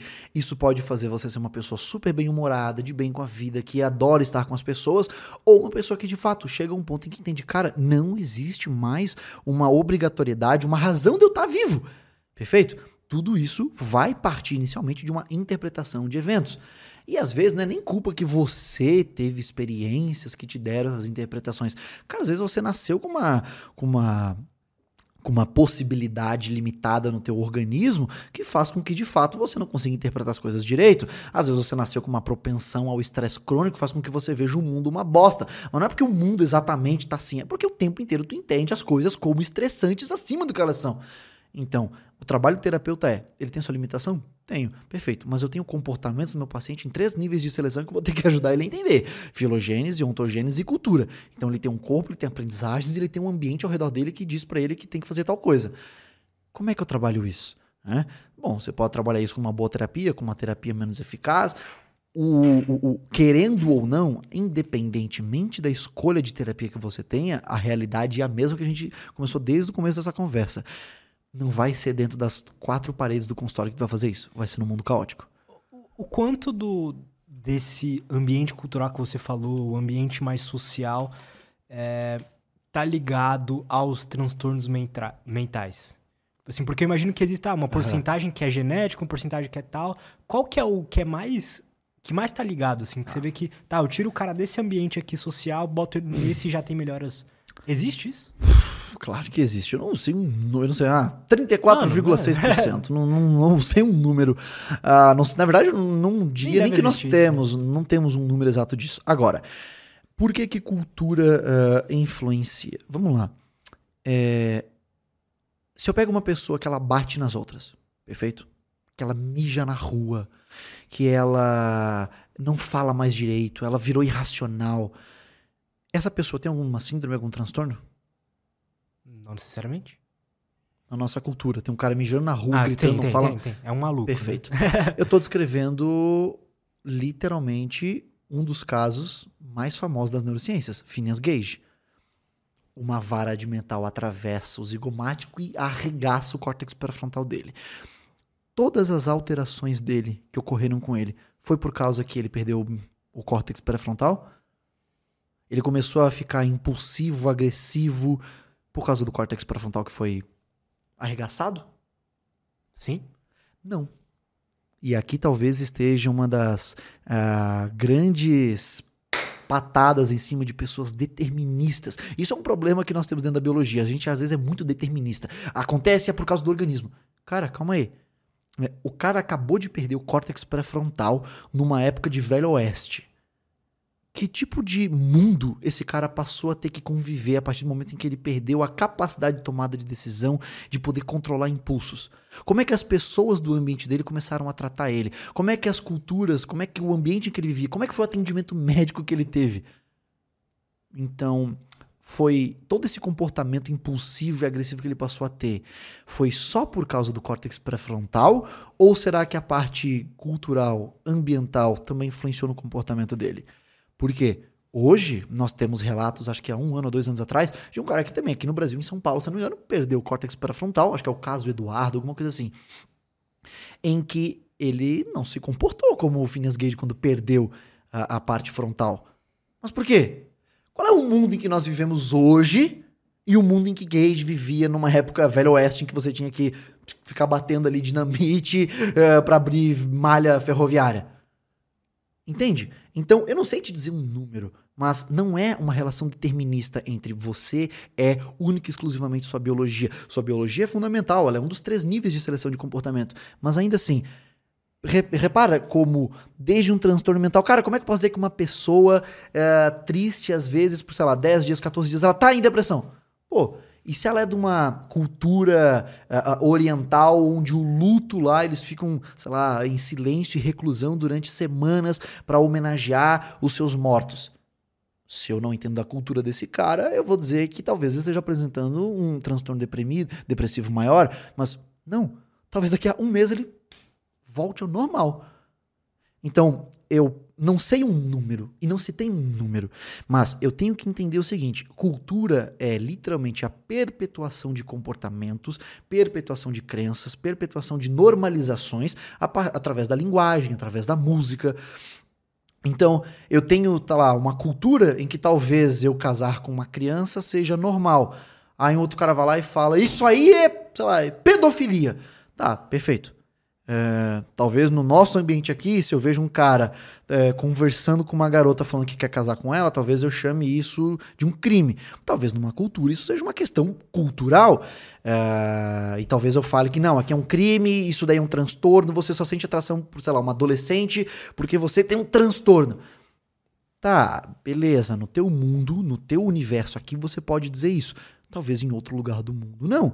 E aí, tu vai trabalhar lá e tu vai falar, Ih, rapaz, metade da população aqui tem um transtorno, hein? É, não.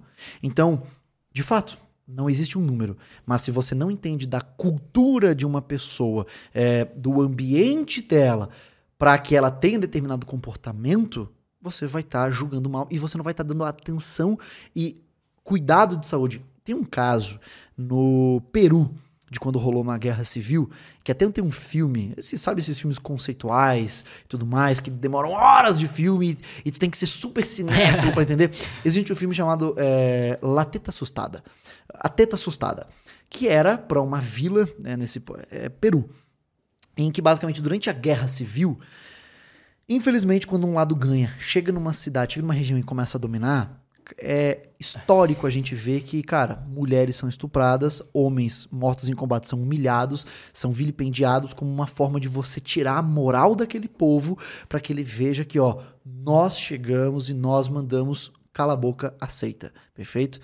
É, e se você vê esse filme, esse filme ele retrata, os, o, o, digamos, a consequência né, dessa guerra civil.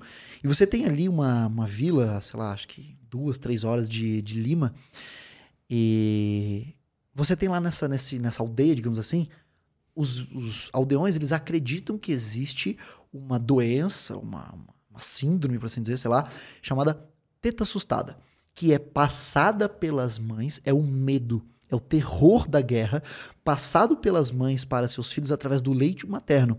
E que por isso que eles sentem muito medo. Porque esse medo todo vai sendo passado de forma geracional pelo leite materno. Por isso, teta assustada.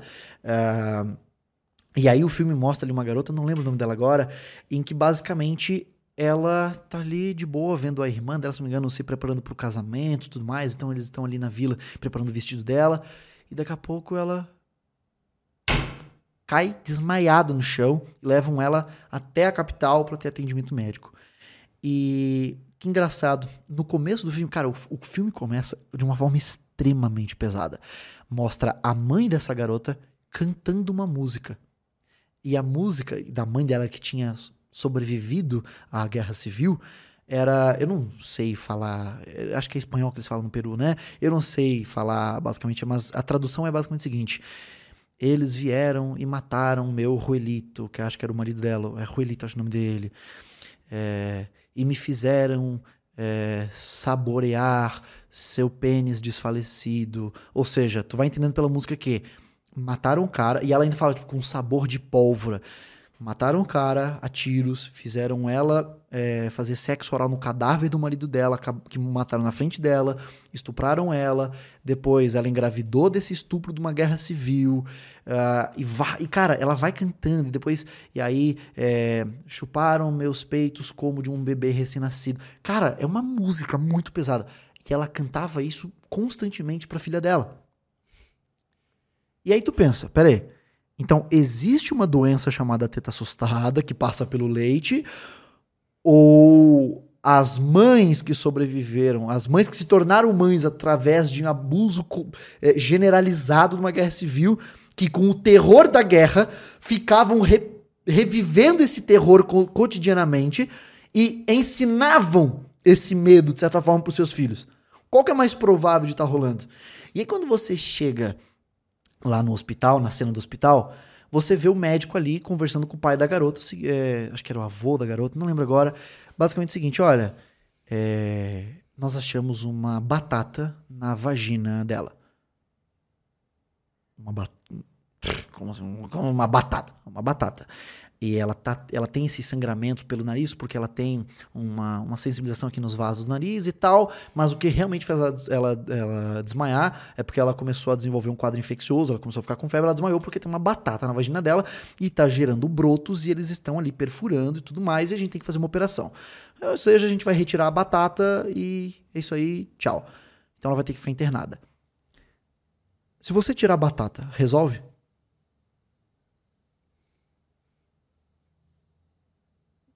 Não. Por quê? Você vai ter resolvido todo o problema. Você, ele, vai, ele vai fazer a operação, a, a cauterização dos vasos é, capilares aqui é, no nariz dela, ia retirar uma batata e costurar o que tivesse sido perfurado pelo, pela, né, pela germinação de uma batata. E aí, por que não? Porque o que fez. Ela que botou a batata ali? É, o que Sim. fez, talvez ela ter colocado aquilo ali, porque eu imaginei, né? Pô, ela colocou uma batata porque ela não quer que nada entre ali, sei lá. O Mas... médico, ele fala uma outra frase. Nós vamos retirar a, a batata, né? Cauterizar, costurar tudo. E depois eu, inclusive, posso apresentar para ela métodos contraceptivos mais eficazes. Esse médico se preocupou em saber a cultura dela, porque não lembro se era pai, avô, não vou lembrar agora, mas ele basicamente fala o seguinte: é, é, não é, que batata, você tá louco. Ela tem, ela tem a doença da teta assustada. E o médico fala: não existe nenhuma doença chamada teta assustada, é, ou a menor plausibilidade biológica de medo ser passado pelo leite materno. Ele ignorou a cultura. Completamente. Ele ignorou a função daquele comportamento. A função cultural daquele comportamento. Aquela garota passou a vida inteira escutando sobre o estupro da mãe dela, como ela é a origem de um abuso sexual, de uma guerra, como a mãe dela teve que fazer sexo oral num cadáver é, familiar para ela. Aquela batata tem uma função cultural de se proteger de um estupro coletivo de guerra civil. Se você só tira a batata e não entende a função disso e não trabalha isso com o sujeito, dane se você tirar a batata, ela vai botar outra. Ela vai chegar em casa, você não lidou com a questão, com a função comportamental daquilo. Ela vai botar outra batata e quem sabe vai morrer, porque tem uma batata no canal vaginal dela, que vai gerar uma infecção em algum momento. Entende a importância agora da cultura num transtorno, da cultura num comportamento, da cultura numa síndrome? Eu não tenho um número, mas sem entender a cultura de um comportamento, sem entender a cultura de um sujeito, dane-se só o entendimento biológico. Tá? Então, essa é uma das grandes preocupações que nós temos. O determinismo de que este comportamento ou este transtorno ele é 100% biológico. Não é. Por isso o nome é transtorno. Ele é multifatorial. Tá? Eu pego um indivíduo usuário de drogas, tiro ele dali, coloco numa casa de reabilitação, ensino para ele um milhão de coisas, devolvo ele para a mesma comunidade que ele vivia. E aí? Resolveu? Não. Provavelmente ele vai ter reincidência do comportamento de abuso de substâncias. Por quê? Porque ele tem uma cultura, ele está inserido num lugar que é um reforçador, um mantenedor daquele comportamento. Eu tiro, um, sei lá, eu tiro 100 garotos de uma comunidade onde o tráfico de drogas é completamente forte, é dominante, e ensino para eles 10 ofícios. padeiro, entregador de iFood, é, auxiliar administrativo, mecânico de moto, e devolvo lá. Todos eles, então, agora temos novos 100 profissionais que não vão se envolver com tráfico de drogas? Provavelmente não. Mas agora, sim, agora eles talvez serão traficantes que também sabem consertar motos, fazer pães gostosos ou coisas do gênero. Mas qual é a condição de existência desse indivíduo? Desde o gays, que perdeu o córtex pré-frontal, a teta assustada com uma batata no canal vaginal, qual é o ambiente, o contexto, a realidade em que eles estão inseridos? Ou melhor, para a gente finalizar esse assunto até, qual é o contexto e a cultura em que aquela biologia, em que aquele organismo biológico está inserido? O córtex pré-frontal é a última região do teu sistema nervoso a amadurecer. Por quê? Porque ele depende muito menos de genética e muito mais de experiência ambiental, de experiência de vida, para que ele aprenda.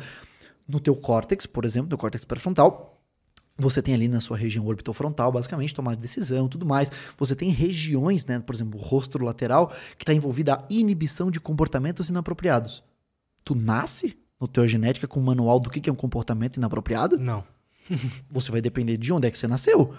Num ambiente, é, tomar banho num rio onde se solta cadáveres é aceitável, aqui é crime ambiental. Perfeito. E aí eu atendo, sei lá, um indiano é, é, é, extremamente convicto de sua fé, de sua cultura, e vou dizer que, cara, se você voltar lá para o seu povo, lá para o ritual e tomar banho, cara, isso é, é algum problema que você tem? Não é, cara. É a cultura do cara. Ou eu vou dizer que, sei lá, o cara que lá numa cultura oriental tem um rito de lua de mel, do primeiro contato sexual do casal de 24 horas, que ele é uma máquina de sexo. Não, não é uma máquina. Ele só tá fazendo parte de um rito. Eu vou dizer que os caras na antiguidade que faziam festas de casamento de 7, 14 dias, que eles eram alcoólatras, Felipe. Não. Eles não ficavam todas, todo mês fazendo festas de 7 dias. Era o casamento do cara.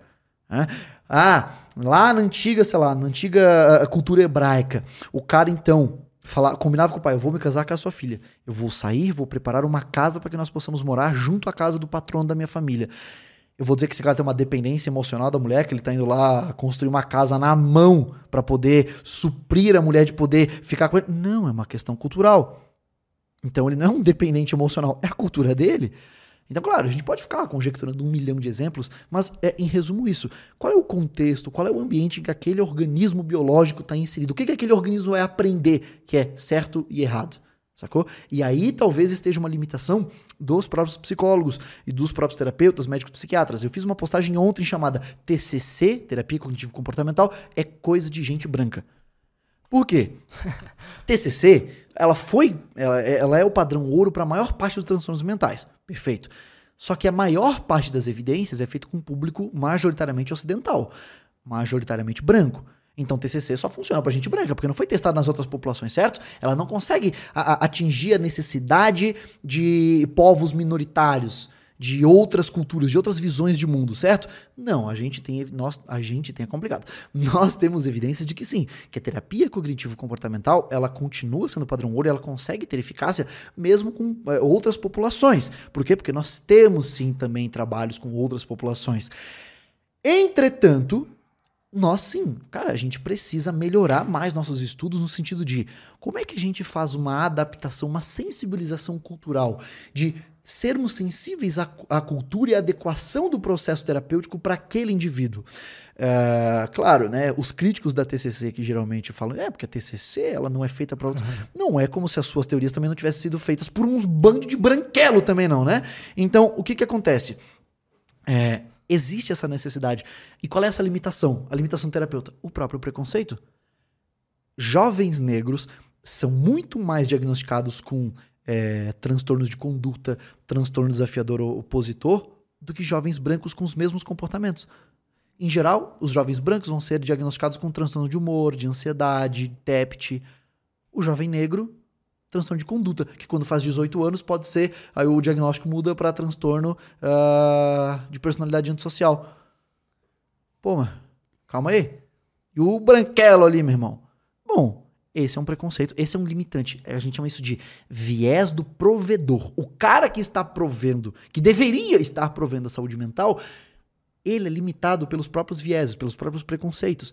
Então a interpretação do paciente vai estar limitada a isso. Só que, claro, né? Qual é a dificuldade de lidar com o viés do provedor? Dificilmente um preconceituoso vai falar: hum, eu não sou adequado a atender esse paciente negro porque eu sou racista. Não. Ele não vai ter, talvez, é, essa sensibilidade de humanidade, de, de liberdade de consciência de falar: é, eu sou racista. É, eu não vou atender um jovem negro porque eu não darei o melhor atendimento de saúde para ele. Provavelmente ele vai atender o cara e vai atender talvez de forma porca de sacanagem ainda por cima. Né? Então nós temos uma limitância, nós temos um limitante para todas as terapias, o provedor dela. Isso é interessante, cara.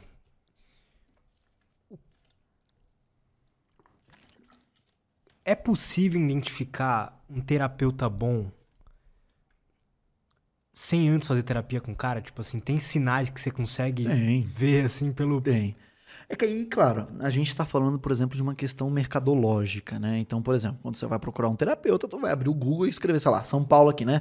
Ah, psicólogos em São Paulo. Aí vai aparecer Doctoralha, vai aparecer Google Business, um monte de coisa. Hoje em dia, os cuidados que eu diria para você ter com um, para procurar um bom psicólogo. Primeiro de tudo, óbvio, leia os comentários acerca desse profissional na internet. Tá? Ah, leia lá os comentários, tipo, cara, fui nesse psicólogo e ele mal me escutou. Ah, uma red flag. Então, lê os comentários. Segundo, o trabalho dele. Como é que ele se intitula? O que, que ele fala sobre o próprio trabalho? Tipo assim, ele fala lá, terapia cognitivo-comportamental associada à espiritualidade. talvez um pouco estranho. Talvez a sua cultura não seja a mesma do, do, do, do, seu terapeuta, então talvez você vai ter um problema muito grande. Talvez ele vai falar que talvez, sei lá, uh, o seu sintoma é falta de Deus ou do Deus dele, então você vai ter uma complicação. Então, o que que. Fala. E se a cultura do cara tiver a ver? Tipo assim, o cara é um, é um católico, por exemplo, ali. E ele vai num psicólogo católico? Um psicólogo que usa o ensinamento que também coloca Deus ali na parada. Isso é, isso é certo, é errado? É, aí é que tá. Existem. Um, existe uma limitação nesse processo de, por exemplo, de você incutir a sua cultura, que é a mesma do paciente. Por quê? É, é, óbvio que se eu sou cristão e o meu paciente é cristão, ele vai se identificar muito mais comigo. Aliás, ter, é, pacientes cristãos tendem a procurar profissionais da saúde mental que sejam da sua própria prática religiosa. Porque tem todo aquele lance de se divulgar por aí que a psicologia é ateia e que a psicologia odeia Deus e não sei o quê, e que quer fazer com que o homem esqueça Deus. Enfim, tem essas bobajadas, até refutei o pastor Rodrigo né, conforme, com, por causa disso. Uh, mas qual é a ideia? É, eu não vou poder. se você é cristão, fuja desse profissional.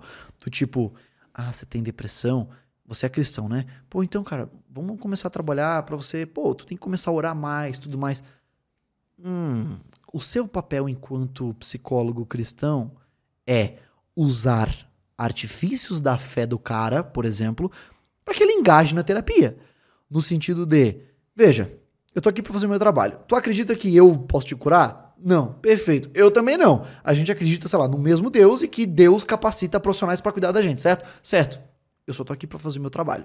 Então eu tenho o meu trabalho, você com Deus tem a sua parte e mostrar para o paciente o seguinte, olha, você seguir, uh, por exemplo, a nossa religião, sei lá, é um fator protetivo ter uma fé, claro, desde uma fé que não te coloque em risco. Por exemplo, é, o ritual lá, os espiritualistas lá no Nordeste que rolou, se não me engano foi no Nordeste, que a mulher morreu queimada, que ela foi querer lidar, se libertar da depressão e o cara passou álcool nela e foi passar várias velas por cima, a mulher pegou fogo e morreu queimada.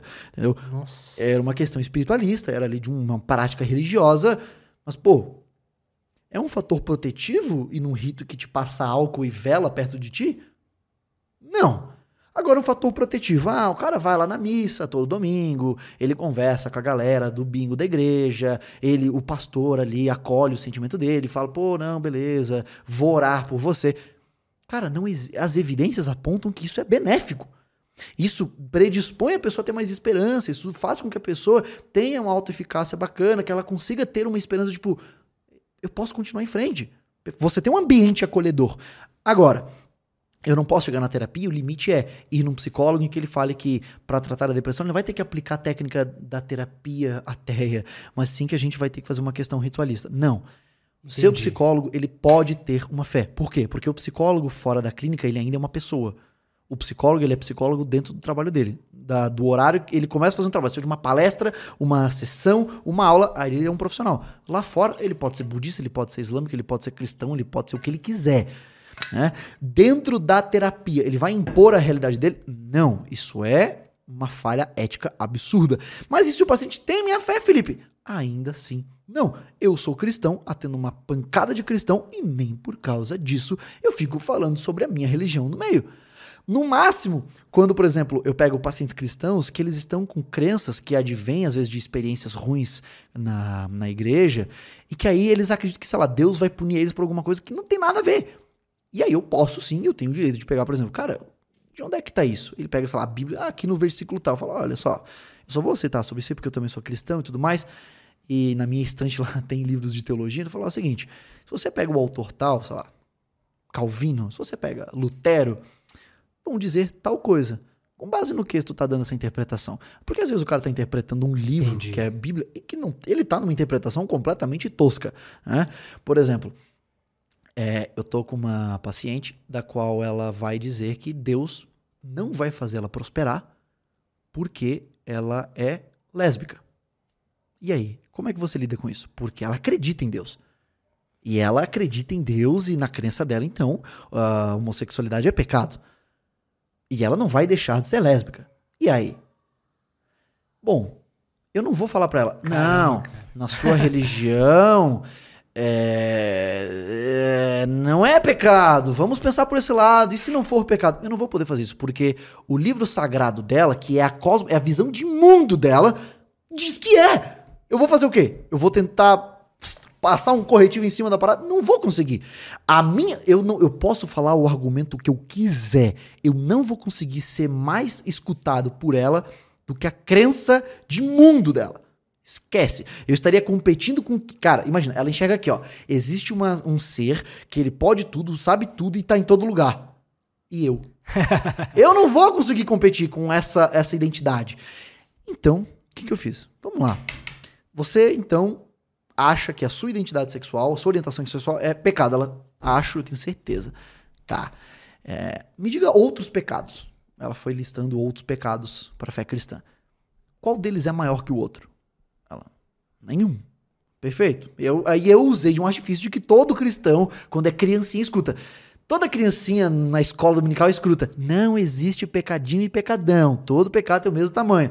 Perfeito. Então, teoricamente, você e todas as outras pessoas dentro da sua igreja são igualmente pecadoras na tua visão, certo? Ela, certo. Alguma delas, todas elas estão passando fome, todas elas estão dando errado no trabalho? Não. Perfeito. Por quê? Ela não sei. Aí eu usei um artifício de saber da fé dela. Tu já leu alguma coisa sobre graça comum? Só quem manja de teologia vai lembrar o que, que é. Pô, o que, que é graça comum? Bom, graça comum é basicamente a ideia pela qual Deus, então, proveria graças, proveria é, é, bons frutos para todo mundo. Seja ele o cara que diz um adorador de- do diabo, seja o melhor pregador cristão do mundo. Todo mundo recebe coisas de Deus. Isso é uma visão, isso está dentro do aspecto cristão. Então, qual base você tem dizer para que, porque eu sou lésbico, meu Deus vai me punir no meu trabalho? Eu não vou conseguir tirar da cabeça dela, talvez, de que ela não vai pro céu porque ela é lésbica. Sei lá, talvez se ela deixar de ser cristã. Tirando isso, eu não vou ter como conseguir rasgar todas as bíblias que ela possa ter na frente dela. Fala. Mas nesse caso, por exemplo, ter um terapeuta cristão que manja de teologia e tal é melhor do que ter um terapeuta ateu. Ou Não, sei. Não Só se o terapeuta ateu for, sei lá, antiético e querer confrontar a religião dela. É uma situação muito complicada, velho. É muito complicado. É muito complicado. Não, e não é só complicada, por exemplo, é, enquanto terapeuta. Enquanto terapeuta, eu olho para essa situação e eu penso, mano, é uma pessoa com um pensamento disfuncional. Aham. Ponto. E eu tenho uma terapia, né? Eu tenho um modelo do que fazer com isso. Então, terapia cognitivo-comportamental e tudo bem. E a gente está trabalhando. É, agora, tem, por exemplo, o Felipe. O Felipe, fora da sessão, ele fica, pô, eu também sou cristão. E aí? Será que eu vou falar alguma coisa que eu não acredito pra ela? Não tô ali pra isso. Essa é a pegada. Dane-se se eu sou um terapeuta cristão, um terapeuta ateu, um terapeuta budista. Eu não estou ali para ser um pastor, um pregador, um missionário. Eu tô ali contratado como terapeuta. Imagina se eu chego e falo: É, não, é, você é lésbica, é, tu vai pro inferno mesmo. É, é, não tem jeito. Por que, que ela veio aqui, cara? Ela veio aqui para lidar com o pensamento, independentemente de uma crença pessoal minha. Então, às vezes, você ir num terapeuta cristão, por exemplo, pode ser ruim por quê?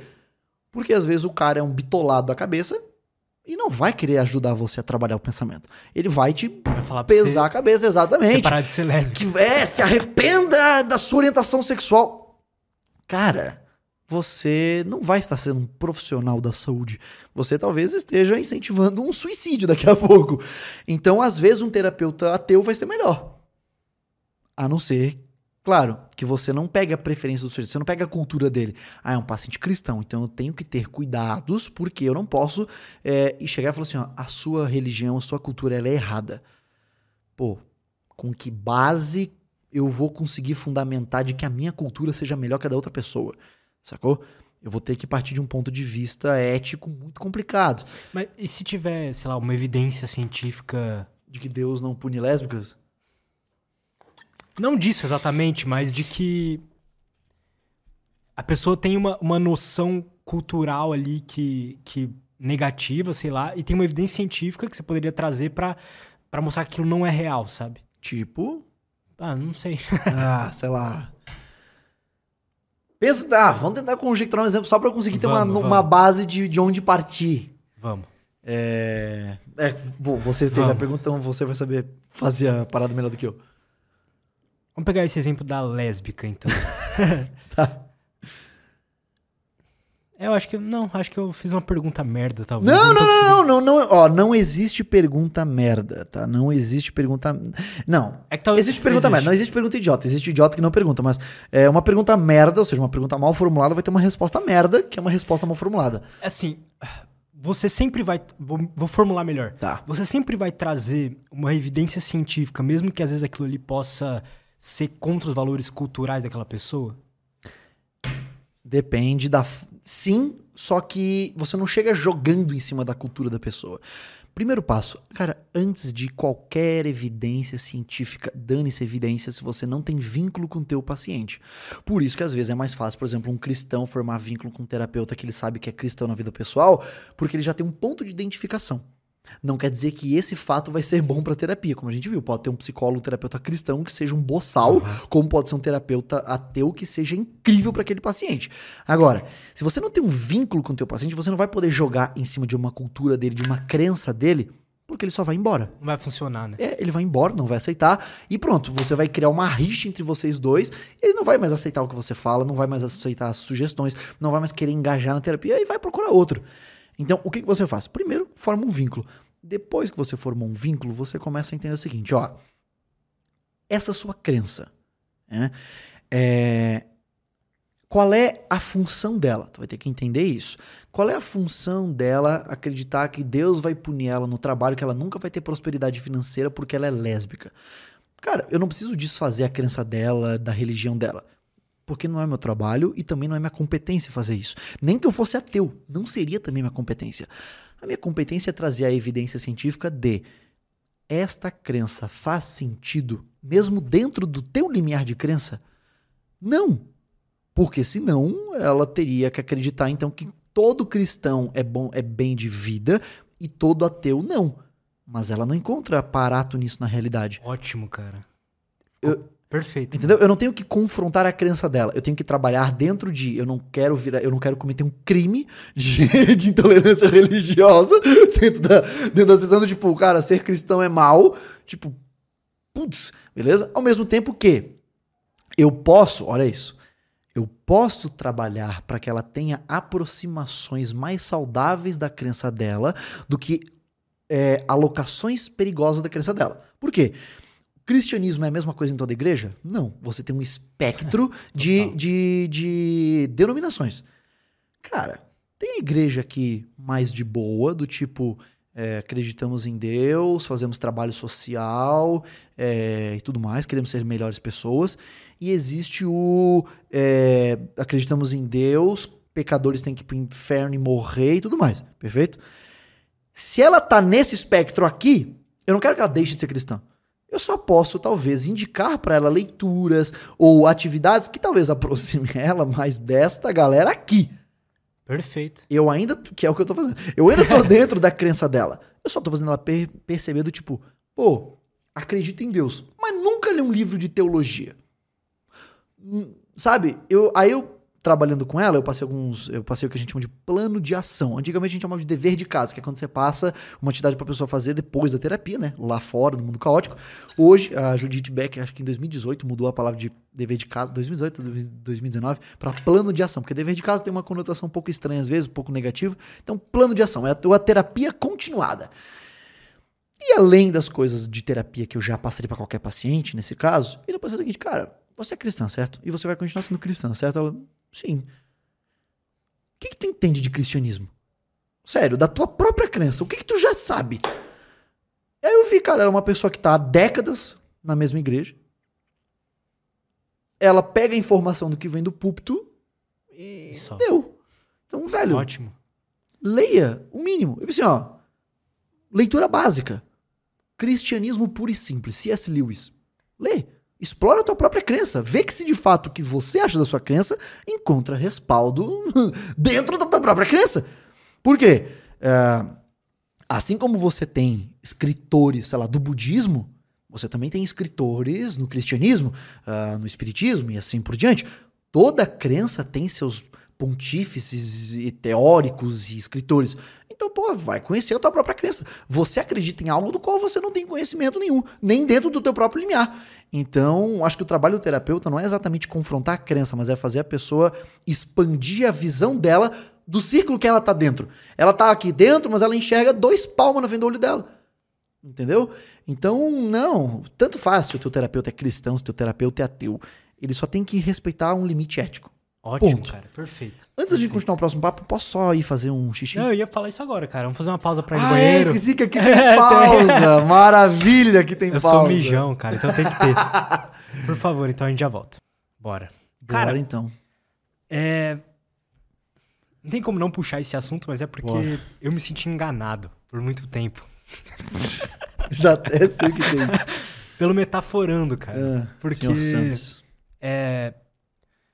Eu acompanhei ele desde o comecinho do canal, assim, eu fui vendo os vídeos, achei da hora. Quase que eu falei assim, pô, eu vou seguir essa carreira. De Aham. verdade, cara. Porque eu tinha interesse em, já em psicologia, em emoções. Eu vi um cara fazendo YouTube sobre aquilo. Eu falei, pô, ah, olha. bosta, eu acabei de roer a unha, ele vai dizer que eu estou ansioso. Aí, Ah. cara. E aí, eu não fazia ideia. de até como, assim, eu, eu, eu fui descobrir que isso era pseudociência com você. Com você falando sobre isso. Mesmo que. Aí depois eu fui ver que já um ano e pouco atrás, já a menina lá do Física e Afins estava Não, an- falando. bem antes da, da própria doutora Gabriela Bailas falar, já tinha. é, eu, não, eu não lembro agora se o nome dele é Java, Jarvas, Jabas, o nome do canal dele. Mas já antigamente, quando começou a surgir na internet, o cara gravou um videozão lá refutando e chamando pro debate e nunca foi respondido. É, E eu, eu, eu fui enganado, porque eu só fui descobrir isso quando você não, não foi começou a só postar você, vídeo não. sobre isso. Não foi só você, não, cara. É, assim. Como é que Eu- foi isso aí? Você teve. O cara te processou, deu alguma Não, merda? não, não, não. Que bom. É, estamos seguindo né, um trato de cavalheiros, acredito, um trato social de cavalheiros. Veja, eu também fui enganado, se a gente pode dizer assim. Inclusive, no meu vídeo, meu primeiro vídeo lá falando sobre o tema, em que eu né, refuto a, a- a parada, eu basicamente coloco na tela o seguinte: ó, eu fui aluno dele. Tá aqui, ó. Eu mostro a minha tela da Hotmart do curso dele que eu comprei pra fazer. E eu ia em eventos de linguagem corporal e tudo mais, porque essa galera de linguagem corporal, PNL, hipnose, essas pseudociências, eles, eles andam muito juntos, assim. Então eu ia em eventos em que tinha essa galera com curso FAX e tudo mais. E eu achava isso muito massa. Eu mesmo era um desses chatos do cacete que fazia curso de linguagem corporal, ia no restaurante com os pessoal e falava, ah, ó a prosêmica daquela pessoa lá. Pi, pi, pi. Ah, pelo amor de Deus, hoje eu olho pra trás. Se eu voltasse no tempo, eu espancava o Felipe. Mas aí que tá. Ah, a ideia é: você consegue ter uma pseudociência, porque uma pseudociência é justamente algo que não se sustenta, mas que se vende como uma ciência. Então você consegue ser um estatístico medíocre e fazer qualquer bosta parecer uma grande coisa. Né? O, o, próprio vídeo resposta que o Vitor Santos fez uh, para os críticozinhos da internet, como ele fala, ele mostra lá um artigo do Paul Ekman de que não, a maior, a vasta maioria dos pesquisadores em expressões emocionais, tudo mais, e afeto humano, eles concordam que as emoções são universais. Não, eu peguei o artigo do cara e mostrei que a estatística dele não mostra isso, que é pífio, que está errado, que aquele artigo do Paul Ekman é um papel de pão, é um, é um papelão aquele, aquele artigo. Uh, mas aí que tá. É, eu também fui enganado por muito tempo, porque ele fala com. Ele é um excelente sofista, ele é um excelente locutor, ele é muito bom de. O canal dele é muito bem editado e tem toda uma questão de, de casos que as pessoas querem saber o que está acontecendo. Meu Deus, o fulano de tal é, fez, é um criminoso, não é? E é claro, ele se resguarda dentro da, daquele limite jurídico do tipo, tudo isso daqui é apenas uma análise, não estou emitindo opinião, pipipi, papapó. Só que ele passa isso como ciência. Aí que entra é, o problema. Aí é que entra o problema. Uh, em nenhum momento ele fala que, as, que ele está afirmando se a pessoa está mentindo ou não. Mas ele fala que é ciência. E aí é que está o problema. Uh, inclusive, eu fui descobrir depois, até eu fui conversar com os pesquisadores de microexpressões faciais, tudo mais, ou seja, a galera que né, leva essa parada, nem eles gostam dele. Porque, de fato, a forma como ele divulga o conteúdo é, se resguardando, mesmo que se resguardando dentro daquilo, eu vi, eu vi até um meme maravilhoso sobre isso, que era uma, uma foto dele com os olhos brilhando vermelho.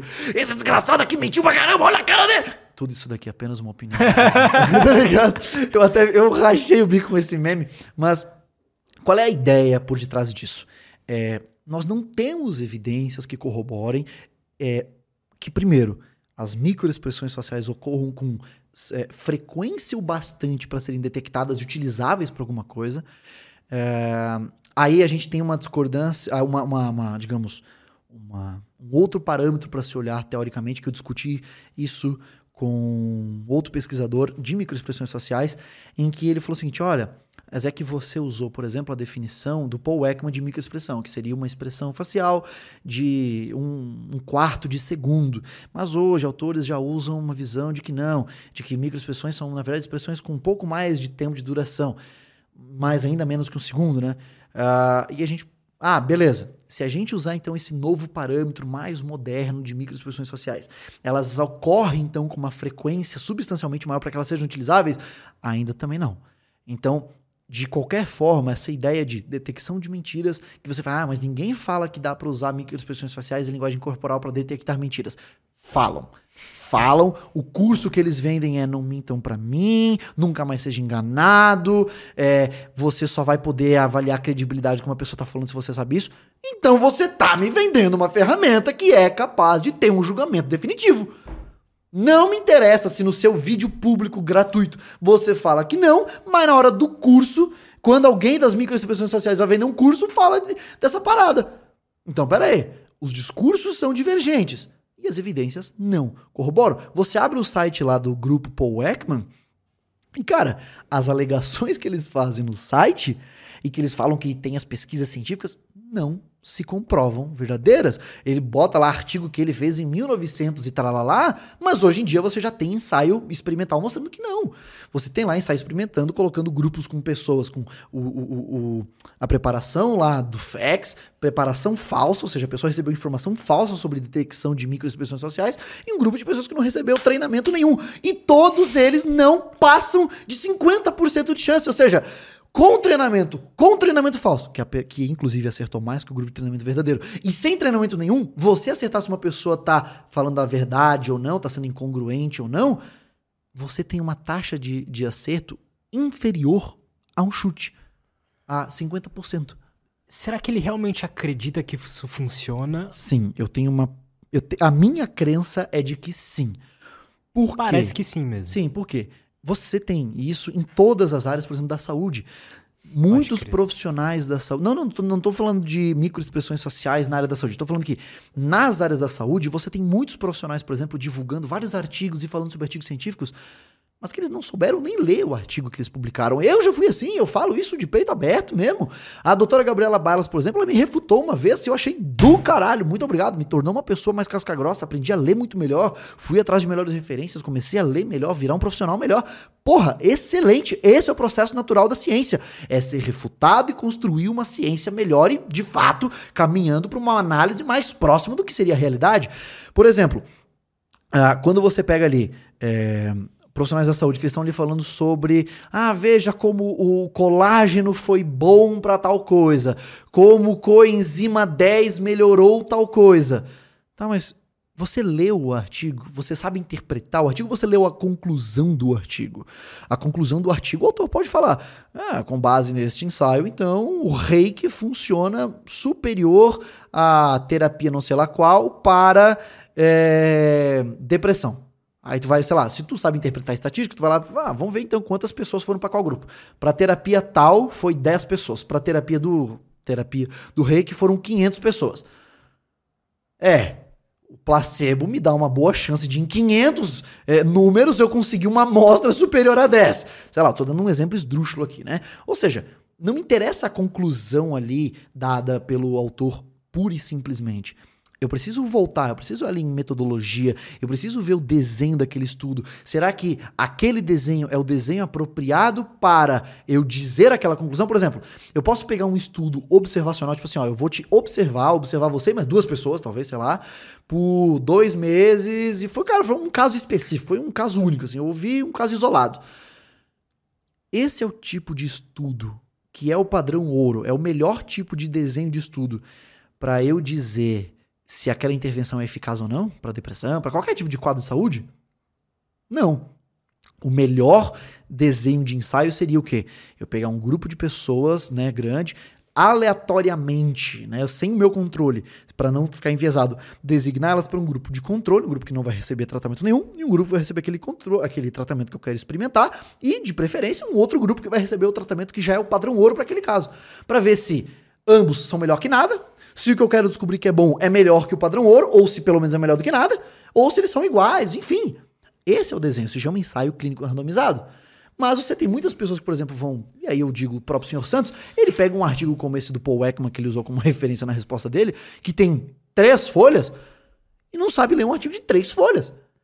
E aí, por exemplo, até mostrei isso ontem lá no, no Monarch, é, em que ele fala que mais de 250 cientistas foram entrevistados, papapá. Mentira, não foram nem 250.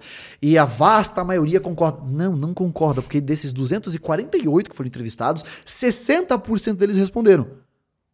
Ou seja, 148 caras responderam. Tá, e os outros 100? Qual foi a opinião deles? Será que impactar na resposta? E desses 148, 80% deles concordou. Então não é nem 250, não é nem metade de 250. Vamos supor que todos tivessem respondido.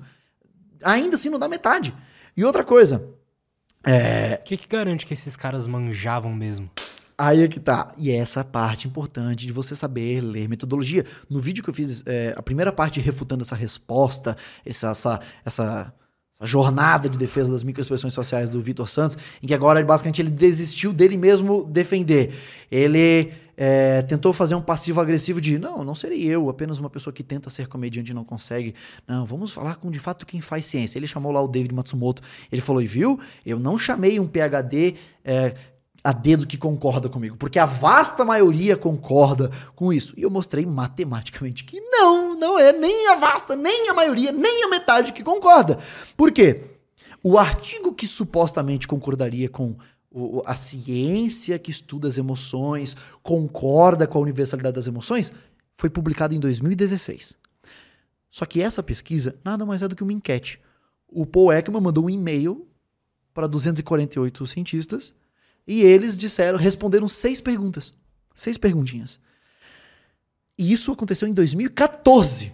Então, isso rolou em 2014, foi publicado esse papel de pão em 2016 a revisão sistemática incrível que a Lisa Feldman publicou mostrando a, a, as limitações, a dificuldade, a impossibilidade de você inferir emoções humanas através de expressões faciais foi publicado em 2019. Então, será que a galera que respondeu lá em 2014 hoje manteria a mesma opinião? Complicado, né? Então, essa é a parte importante de você saber ler. Mas, ah, o que, que garante que eles eram bons? Aí o Metaforando fala, não, e para participar dessa pesquisa tinha que ser de alto, tinha que ser os caras lá na ponta.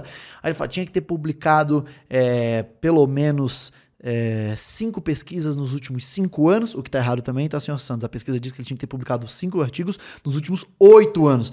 Nossa, Felipe, que implicância. Isso não, não muda nada. Muda, porque ao invés de ser pelo menos uma pesquisa por ano, já é 0, alguma coisa por ano. Te dá mais tempo para pesquisar qualquer coisa, tá? Ah, tinha que ter pesquisado. Aí, olha só, que, olha, eu acho isso muito massa. Aí, eles tinham que ter pesquisado em. Eles tinham que ter publicado em pelo menos, né, cinco pesquisas nos últimos oito anos, em pelo menos algumas dessas revistas. Aí tinha lá Science, que é simplesmente a melhor revista do mundo. Nature, nossa, alto. Só que daí tem revistas também que são específicas da área. Então não quer dizer que os caras tinham que ter publicado na melhor do mundo. E aí um dos critérios lá também de inclusão também era tipo assim, ter publicado na primeira edição da revista, não sei lá qual, edi editoriada pelo Paul Ekman. Tá, não vou dizer que isso exclui completamente não, mas isso, de certa forma, puxa meu olho Suja para. um pouco o resultado, querendo ou não, né? Sim, então, tipo assim. E aí, outro pré-requisito. Ou terem sido convidados pelo corpo editorial para uma segunda publicação na revista tal, editoriada pelo Paul Ekman. Tá, beleza. Não exclui tudo, mas, de novo, como é que se lê um artigo? Não é só. Ah, vai passando o olho, vai vendo informação, ah, tá, que legal, olha, números, olha só, pontos, P, aham, menor que, olha só, zero ponto. Não, não é só ler é você ler, ver o que o cara falou e criticar o artigo. Um artigo científico você não lê acreditando nele, você lê criticando ele. Tipo assim, eu quero saber se a informação que ele tá me passando tá certa. Ele me passou do jeito certo. Né? Ah, quando eu falei até ontem, de novo, desculpa até ficar citando a concorrência. Não. É, não. É, é, quando você tem lá no Monark. Tipo, concorrência tipo, esse, maconheira. É, esse artigo aqui do cara mostrou que a vasta maioria concorda, que é um consenso. Não, cara, isso dali não é um artigo de consenso. Aquilo dali é um papel de pão que eu, ele fez uma enquete por e-mail. Tu quer saber o que é um consenso? Eu mostrei ontem lá um artigo que literalmente a comunidade dos picas de pesquisa em TDAH fizeram uma atualização de um consenso, de um estatuto de consenso da ciência anterior. Tipo assim, ó, vamos atualizar. Porque sim, existem muitas pessoas que falam, ah, TDAH é uma coisa que inventaram agora. Estão tentando só é, é, é, é patologizar um problema social. Não, não, não. TDAH existe ou não existe? Fizeram lá um documento, um consenso, com 208 pontos mostrando que o TDAH existe, o porquê ele existe, fatores de risco ambiental, genético, exposição na gestação, todos baseados em evidências com as referências bibliográficas de cada ponto e argumento. É um artigo que tem duas páginas só para dizer de onde os pesquisadores eram. Só do tipo assim, este cara Nossa. é do departamento tal, este cara. Prrr, o artigo do Paul Ekman, autores. Paul Ekman. Referências. O artigo tem 13 referências. 13 referências. Se eu não me engano, duas delas são dos anos 2000 para frente. Duas ou três. Caralho. Foda-se a opinião da vasta maioria, que não é nem 50%. Não me interessa a opinião. O, o Stephen Hawking poderia voltar à vida e falar alguma coisa. Se ele não tiver uma prova, eu quero que ele simplesmente vá fazer manutenção da sua cadeira. Não me interessa. A opinião de um especialista não é evidência. Agora, se o Stephen Hawking volta à vida e fala. É, ressurreição existe, eu vou acreditar. Ele já tá me provando. Se ele volta à vida e fala, é, estrelas são feitas de jujuba, toma aqui esse ensaio experimental, reproduzir com jujubas uma microestrela. Nossa, muito louco. Ele tem uma evidência. Agora, se ele simplesmente fala e fala, e vocês têm que acreditar porque eu sou Stephen Hawking, dane-se. Não interessa. Né? Aí é que tá. Então a opinião de especialista não vale nada, Felipe. Óbvio que vale. Se eu tenho um acadêmico de nutrição e um PhD em educação física e a gente está num debate sobre qual o melhor exercício para, sei lá, hipertrofia do quadríceps, eu vou tender a dar mais ouvido de cara pro PhD em Educação Física. Até o momento em que o acadêmico de nutrição vai lá e me mostra um artigo que pff, refuta o que o cara falou. Ponto. Por quê? Ah, Sabe aquela ideia. Opa, desculpa. Sabe aquela pirâmide de evidências, estudos observacionais, come- é, artigos de opinião, aí lá em cima, revisões temáticas comentando. Essa pirâmide, pega ela e joga no lixo. Ela não serve pra nada. Por quê? Toda revisão sistemática com meta-análise tá certa? Não. Não. Então, por que, que eu vou simplesmente acreditar nela acima de um ensaio clínico randomizado? Por que, que ele é menos importante que ela? Essa aqui pode estar errada, esse daqui pode ter um super, uma super informação bem ah, ah, reportada. Mas as chances são menores? Eu diria? Olha, boa parte do que não? se produz na ciência é lixo. Mal reportado, não dá pra replicar, ah, mas ainda assim vira paper, né? Então, Não é só porque é paper, porque é. Exato. Então, bom. assim, é muito complicado falar em qualidade de evidência. Em qualidade de evidência, porque a qualidade da evidência só se sabe quando você lê e interpreta adequadamente e aplica a metodologia de interpretação de uma evidência. Então, ah, por exemplo, ensaio clínico, que é onde você vai, é o padrão ouro para mostrar evidências de eficácia de uma intervenção clínica, seja para o médico, seja para o odontólogo, odontólogo para tudo. Ah, é para dente, é para cabeça, é para ouvido? É ensaio clínico. Existem, por exemplo, existe um documento chamado Consorte 2010, que é basicamente um, um estatuto ali que diz, ó, reportem as informações metodológicas, achados tudo mais dos ensaios ensaios clínicos de vocês desta forma. Por quê? Porque um grande problema que se tem é revisões sistemáticas com meta-análise, ali dizendo que uma intervenção clínica é super eficaz, analisando ensaios clínicos randomizados que foram reportados de forma duvidosa, de forma porca. Então, sim, eu consigo fazer um ensaio clínico randomizado para fazer que para falar que reiki é bom pra caramba, desde que eu seja um estatístico porco ou um reportador dos meus achados medíocre. Ótimo. Entendeu? Então você tem ali consórcio 2010. É um acordo tipo, ó, vamos. é, quer um artigo rigoroso? Reporte dessa forma. É uma boa prática de pesquisa. Entendeu? E você não tem, muitas das vezes, boas práticas de pesquisa, por exemplo, na galera da microexpressão. Por quê?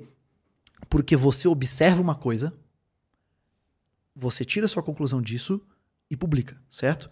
Então, por exemplo, é, microexpressões faciais são universais porque cegos também é, mostram emoções e expressões similares a pessoas que têm a visão. E são cegos de nascença.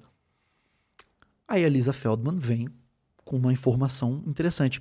É, mas também foi observado que os medalhistas, que eles sempre eles pegam esses experimentos de geralmente de atletas cegos, né, para, é, na Par- Paralimpíada que fala, Aham. Paralimpíada, que eles lá na hora do pódio, da, da, da, da vitória, ganhou a luta ali no judô, comemorou, subiu no pódio, comemorou. Beleza. Mas foi observado também que cegos, eles, antes de subirem no pódio e serem informados pelos, pela equipe do, da, da própria competição, tipo, ó, você vai subir no pódio agora e tal, a gente vai tirar foto. Por quê? Porque existe uma preocupação, porque ele não tá vendo nada. Então ele precisa de uma orientação. Tá? Então, antes de subir no pódio, reparou-se que eles não expressavam nada. Mas quando ele sobe no pódio, ele tá ali sorrindo. E aí tem uma outra informação. É, eu falei isso, olha só que engraçado. Eu falei isso antes de ler a obra da Lisa Feldman, da, da Lisa Feldman quando eu tava lá em Brasília, no Tudo em Mente, outro podcast, tô falando bastante da, da, da dele. Eu falei sobre esse tema, eu falei, cara, cegos congênitos, o cara nasceu cego, tudo bem. Você isolou a variável dele viver numa sociedade em que ele tem contato, em que as pessoas ensinam Outra, cegos tocam. Ele não tá vendo, mas ele toca. Ele consegue projetar um arquétipo daquilo que ele tá em contato através de uma perspectiva quase né, 3D. Por isso que existem museus para cegos. Você tem miniaturas idênticas, o cara sente, ele toca e ele vê tudo. Ele ah, a Torre Eiffel é assim. Ah, a Basílica de não sei lá onde é assim. Ele não tá vendo com o olho, mas ele tá criando todo aquele projeto na sua cabeça, tal qual a face das outras pessoas. Um cego, ele não tem completa é, é, é, ignorância de como é a aparência da, da mãe dele, do pai dele, da Total. namorada. Ele toca. Assim como eles também são ensinados a interagir socialmente desde que eles são crianças. Então eles aprendem a sorrir, eles aprendem essas coisas do gênero. Eles são ensinados, tá?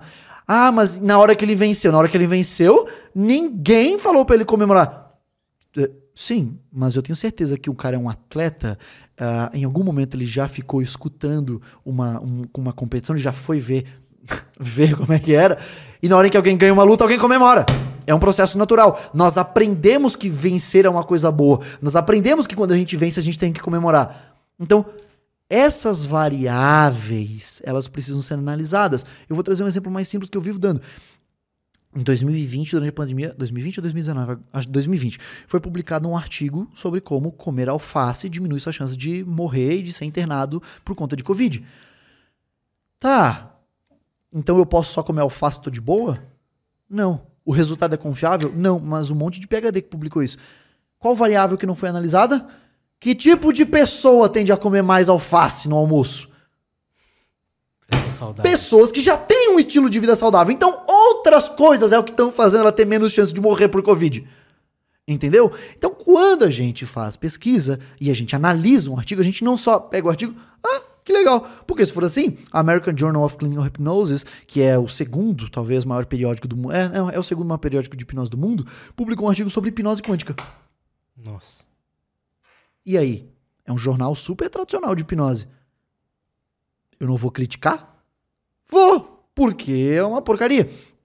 Agora foi publicado recentemente uma ano passado, uma revisão sistemática, foi não, acho que foi em janeiro agora, uma revisão sistemática de todos os correlatos neurais que a gente já sabe da hipnose. Nossa, muito louco. E aí, na introdução, o cara já fala: hipnose é um estado alterado especial da consciência. Pronto, eu já sei que todo o resto É a análise tá errada. Pronto. Mas, se eu sou só um otário, eu saio lento e concordo com tudo. Pronto, o cara entregou o viés da publicação dele na introdução. Eu nunca entendi isso de só porque aquela pessoa é uma autoridade ou aquela instituição é uma autoridade, quer dizer que ela tá certa em tudo. Não- Pra mim não faz o menor sentido. É que é que é o seguinte, existe uma grande dificuldade de a gente separar bom senso e normas não escritas, normas sociais, de uma forma operacional. Como assim? A gente entende a- o bom senso do tipo assim, pô, eu sou um acadêmico, eu sou um estudante. É óbvio que eu tenho que respeitar o cara que tem um PhD. Total. Ele não é um gênio por causa disso, ele não tá sempre certo por causa disso. Mas eu parto do pressuposto de que, olha, este cara se lascou fazendo o doutorado dele. Ele teve um trabalho, ele passou lá quatro anos. Talvez o doutorado dele tenha sido um doutorado de merda. Ele tenha produzido um conhecimento inútil, um conhecimento ridículo, numa base completamente pseudocientífica. Ainda assim, deu muito trabalho.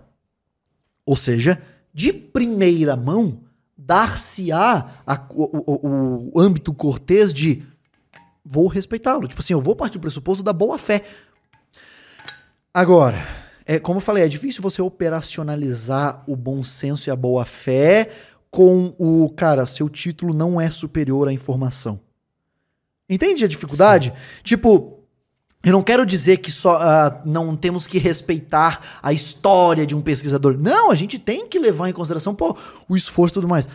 Mas para decretar uma verdade, decre- uma verdade não, né? Decretar uma informação factual, a titulação dele não vai importar sobre a, a informação.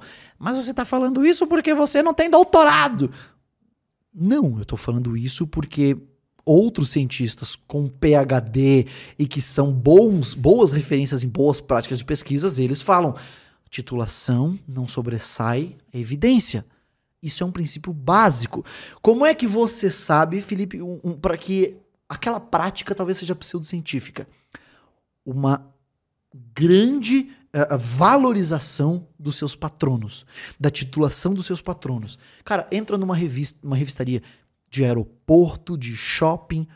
Qual é um dos livros de autoajuda que nunca vai faltar numa revista, numa revistaria, numa livraria? Mindset. Também, não. Mas um que é sobre, tipo assim, cara, use o poder da sua mente. O poder do subconsciente. Pode crer, cara. Joseph Murphy, vírgula, PH.D. Aquele livro é uma bosta. Aquele livro passa informação inverídica. Aquele livro não tem fundamentação empírica, mas ainda assim, ele é PhD. Então, se eu debater com Joseph Murphy, automaticamente eu estou errado. Afinal, eu não tenho nem mestrado. Não terminei nem, nem meu bacharel, estou ali às portas finais do meu bacharel. Então, eu sou um bosta perto dele. Não. Ele gastou, ele investiu o tempo da vida dele fazendo pesquisa. Talvez ele tenha sido um excelente acadêmico, mas talvez em algum momento ele percebeu, cara, na real que tá falar, de, falar de subconsciente, essas paradas dá grana e vamos lá. Eu também não vou inferir. Por quê? Porque eu não tenho evidências de que esse foi o pensamento dele, eu não tenho como alegar isso. Eu só tenho como alegar que a criação, a obra do cara é pseudocientífica. Ponto. Entendeu? E acho que uma coisa que até tem a ver o que a gente falou aqui hoje é que as chances do, do Vitor, do, é, do Metaforando, admitir que ele tá errado são quase nulas, já que ele teve tantas recompensas atreladas a. Mesmo que ele acredite, tipo assim, pegando Sim. que ele acredita realmente naquilo, mas a vida dele melhorou tanto depois que ele começou a falar sobre aquilo, que, né, os canais do YouTube dele, os cursos dele, ele nunca vai admitir que Sim. ele tá errado. É. As, pelo menos assim, Cara, as chances dele admitir Eu vou dizer baixas. que a vida foi muito mais, é, como é que posso te dizer, clemente comigo do que com ele. Porque a vida quebrou a minha cara com relação à minha prática pseudocientífica da hipnose enquanto eu era um energúmeno. Eu pude perceber que, opa, minha prática é uma porcaria e quebrar a cara estudando e reformulando e pedindo desculpa com o meu público e não, a partir de agora vamos falar da coisa dessa forma e dessa forma, enquanto eu não sou ninguém. Hum. Cara, quando você já tá lá na frente, com milhões de seguidores, Puts. você olhar e falar, olha, o que eu tô fazendo aqui há anos e falando para vocês acreditarem, na real não tem valor científico nenhum. Na real, que era só a minha opinião mesmo. É. A chance de você ter esse, esse passo eu vou te dizer que se ele fizer isso, o que existe uma probabilidade? Existe, existe. Claro. existe. Vai ser talvez o maior exercício de humildade e honra enquanto homem, enquanto profissional que ele vai ter. Ponto. Sim, ninguém vai poder falar assim, ó, caraca, o maluco é, é pi, pi, pi. Não. Se ele fizer isso, ele vai olhar e vai falar, cara, eu tive agora a atitude de honra, eu tive a, a humildade em reconhecer um erro. É, o doutor Alexandre Venturi, ele já veio aqui. Uhum. E eu gosto de usar esse exemplo porque muitas pessoas vieram me comentando, tipo, nossa, cara, fiquei impressionado que você fez isso. Eu fiquei, mano, isso é o mínimo. Que foi? Eu publiquei um, um, um post sobre um artigo de hipnoterapia para enxaqueca. E eu basicamente estava errado. Eu interpretei mal o artigo. E o doutor Alexandre Venturi me refutou. Eu não processei o Alexandre Venturi pedindo 100 mil reais. Eu gravei um vídeo dizendo a versão certa. E a, no começo do vídeo agradecendo a correção e refutação do doutor Alexandre Venturi. Inclusive hoje nós somos amigos. Ou seja, ele me refutou, eu estava indo pro enterro do meu avô, eu parei o que eu estava fazendo, e eu fiquei lá no hotel que a gente, a gente saiu de madrugada, porque tu recebe uma ligação, seu avô veio a falecer, e pega as coisas, vaza, a gente não aguentava mais de cansado, vamos parar na estrada, e aí, nessa situação toda, tem um médico te refutando, mano. Cara, pelo estresse todo, eu poderia, meu irmão, vai te... Não. Cara, eu parei o que eu tava fazendo. Irmão, por que que eu tô errado? O que que aconteceu? E ele falou, cara, olha só, para um quadro de enxaqueca, a gente nem espera que o sujeito tenha resposta à psicoterapia. O padrão ouro é TCC, é TCC, mas a gente foi discutindo o artigo, foi discutindo o artigo, a gente chegou. Ó, o que que dá para falar? Que a hipnose, aparentemente, né, demonstra evidências de que ela pode reduzir em média 8 horas de uma crise de enxaqueca. Excelente resultado, muito bom. Isso é crime? Não. Ele me refutar errado? Não. Uh, na verdade, uma boa prática foi fazer o quê? Eu publiquei primeiro os meus stories. Ó, apaguei o, o post porque estava errado. Já conversei, eu previ, o doutor Alexandre Ventura me refutou. Beleza. E muita gente veio lá me aplaudir como se eu fosse um santo pontífice. Irmão, isso é o mínimo. Entendeu? Então, é, não, assim, não é 50-50. Tipo, ah, existe 50% de chance do Vitor assumir que é pseudociência, 50%. Não.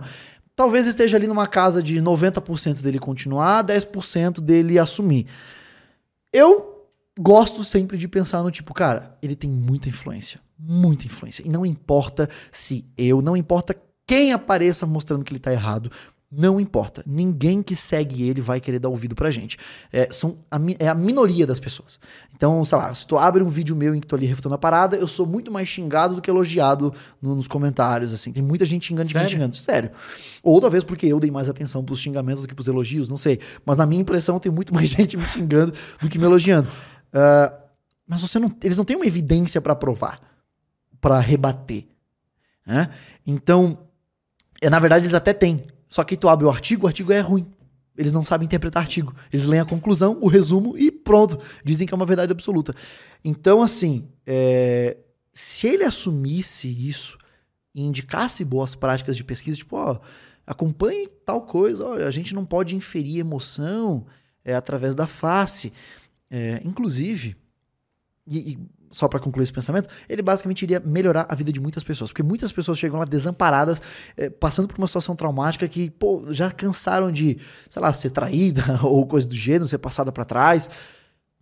Não é microexpressão facial, linguagem corporal que vai te fazer Cara, melhorar isso. Eu tenho um relato de que isso, na verdade, me atrapalhou em eu interpretar situações que, na verdade, não eram o que eram. Então, por exemplo, teve uma situação que eu tratei, até tratei em terapia, uhum. que eu tinha essa mania de tentar identificar o que, que o cara tava pensando. Sim. Aí eu tava aqui no, com um convidado no podcast, aí ele olhou o relógio assim. Na hora, veio na minha cabeça. Hum. Ele tá achando ruim, quer que acabe logo. Uhum. Então, tipo, eu inferindo um comportamento, sabe? Depois eu fui conversar com o cara e, tipo, na, não tinha nada a ver, foi um comportamento automático. Sim. É loucura, né? Essa Deixa horário é, até. Só pra ter uma noção, tá? Tá. Sem problema. Só pra ter uma noção. Basicamente, é, esse comportamento de inferir comportamento nos outros através da face é o que a gente vê sendo muito normal em pessoas que têm esse treinamento FEX. As evidências mostram que eles ficam mais confiantes em dizer que os outros estão mentindo, mas eles não acertam. Eles só ficam mais confiantes para dizer que sim. Então, como é que a gente infere emoção nos outros? Cara, nós fazemos isso o tempo inteiro. A, nós partimos da nossa visão de mundo e inferimos o comportamento dos outros. É assim que a gente fala, pô, minha noiva tá cansada, minha noiva tá mal. Por quê? Porque eu convivo com ela tanto tempo que eu vou pegando, talvez, coisas que ela costuma fazer naquilo. Eu tenho como universalizar isso? Não. Por exemplo, pesquisa em hipnose. E não é na microexpressão, é no comportamento todo, né? E no contexto e na é. fala. Então, por exemplo, ó, é, existem duas áreas do teu cérebro que elas trabalham em conjunto, né, numa, numa conectividade funcional, então elas funcionam, elas se conectam via neurônios juntas para funcionar. Uma se chama EBA e outra se chama STS. EBA, Extrastriate Body Area, seria a área extraestriada do corpo, é, e a STS seria o sulco temporal superior. Tá? Então, é, temporal aqui na região do lobo temporal. Sulco é tipo assim, tem um giro aqui, um giro aqui, tem um sulco, tipo uma fenda no meio deles, é o sulco. Então, é esta região. Estas duas em conjunto, elas trabalham basicamente na tua interpretação emocional através do movimento do corpo inteiro da outra pessoa. Ou seja, a gente tem até daí a, a, a inferência de comportamento, inferência de emoção, pelo paradigma de marcha. Como assim, Felipe? Se eu vejo uma pessoa andando assim, ó, o teu corpo, ele vai talvez tender a imaginar pelo teu histórico de vida que, pô, talvez essa pessoa esteja cansada. Ou talvez triste. Vai depender do teu histórico de vida, né, das suas aprendizagens.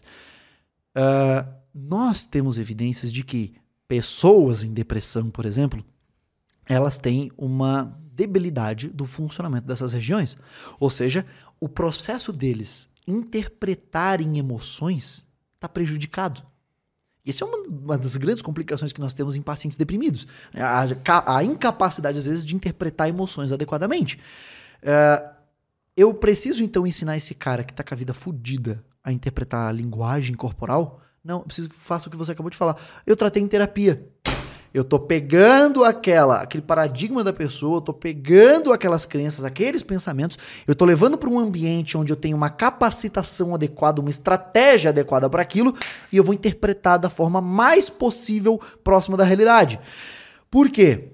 Porque, por exemplo, uh, porque na terapia nós temos evidências de que isso resolve? Sim, por exemplo, a Cristina Fur, uma autora de hipnose, uma autora alemã, ela basicamente mostrou que a terapia com hipnoterapia, e ela fez um grupo de hipnoterapia e um grupo de TCC. O grupo de hipnoterapia teve uma alteração nessas duas regiões. A de TCC não. A de hipnoterapia mostrou uma, uma alteração na funcionalidade dessa região. Ou seja, as pessoas puderam ter uma melhora nessa capacidade de interpretação das emoções pelo próprio paradigma de marcha, pela interpretação do corpo inteiro da pessoa. Isso é muito bacana. Aí a autora ainda fala, a gente ainda não entendeu os mecanismos cerebrais, talvez, de como ela faz isso, mas ela consegue fazer isso. Beleza. E na TCC ela viu basicamente o que a gente já sabia, né? Que a TCC ela vai funcionar através de um fortalecimento, de uma melhora da atividade do córtex pré-frontal e de uma diminuição da atividade aberrante da amígdala. Mas, cara, olha que interessante, não foi com linguagem corporal, foi com terapia que a pessoa teve uma alteração naquilo que ela conseguia inferir de estado emocional nas outras pessoas e nela mesma. Então, qual é a ideia? é Vitor, senhor Santos, você tem a faca e o Batman. queijo na mão Desculpa. para Você tem a faca e o queijo na mão para melhorar a vida de muitas pessoas. Total. E não vai ser simplesmente vendendo cursos de algo que não tem sustentação empírica, que não tem evidência. Vai ser talvez, cara, sei lá, trazendo profissionais. Tu tem dinheiro, brother. Monta uma equipe de psicólogos de TCC, AC, faz o ah, IBC, o Instituto Batman de Ciência. Vá lá, mano. Entendeu? Talvez Batman não, porque talvez a Warner Bros. vai querer te processar, mas é, por uso indevido de imagem. Mas talvez é, uma forma de você poder utilizar os recursos que você já conseguiu, por exemplo, com a microexpressão facial, que é pseudociência, talvez você possa pegar o recurso que isso te deu e agora, irmão, ó, até aqui fizemos tal coisa, beleza, não é o melhor resultado. A gente conseguiu recurso com isso. Vamos usar para o que o Batman faria. O Batman abriria um instituto de judô e ajudaria as crianças carentes. Abre o IBC aí, cara. Entendeu? Então, sei lá, eu também. Aí também eu querer ter o espírito de ONG, né? Querer, querer direcionar o dinheiro das outras pessoas. Então, é isso aí, essa é a minha visão.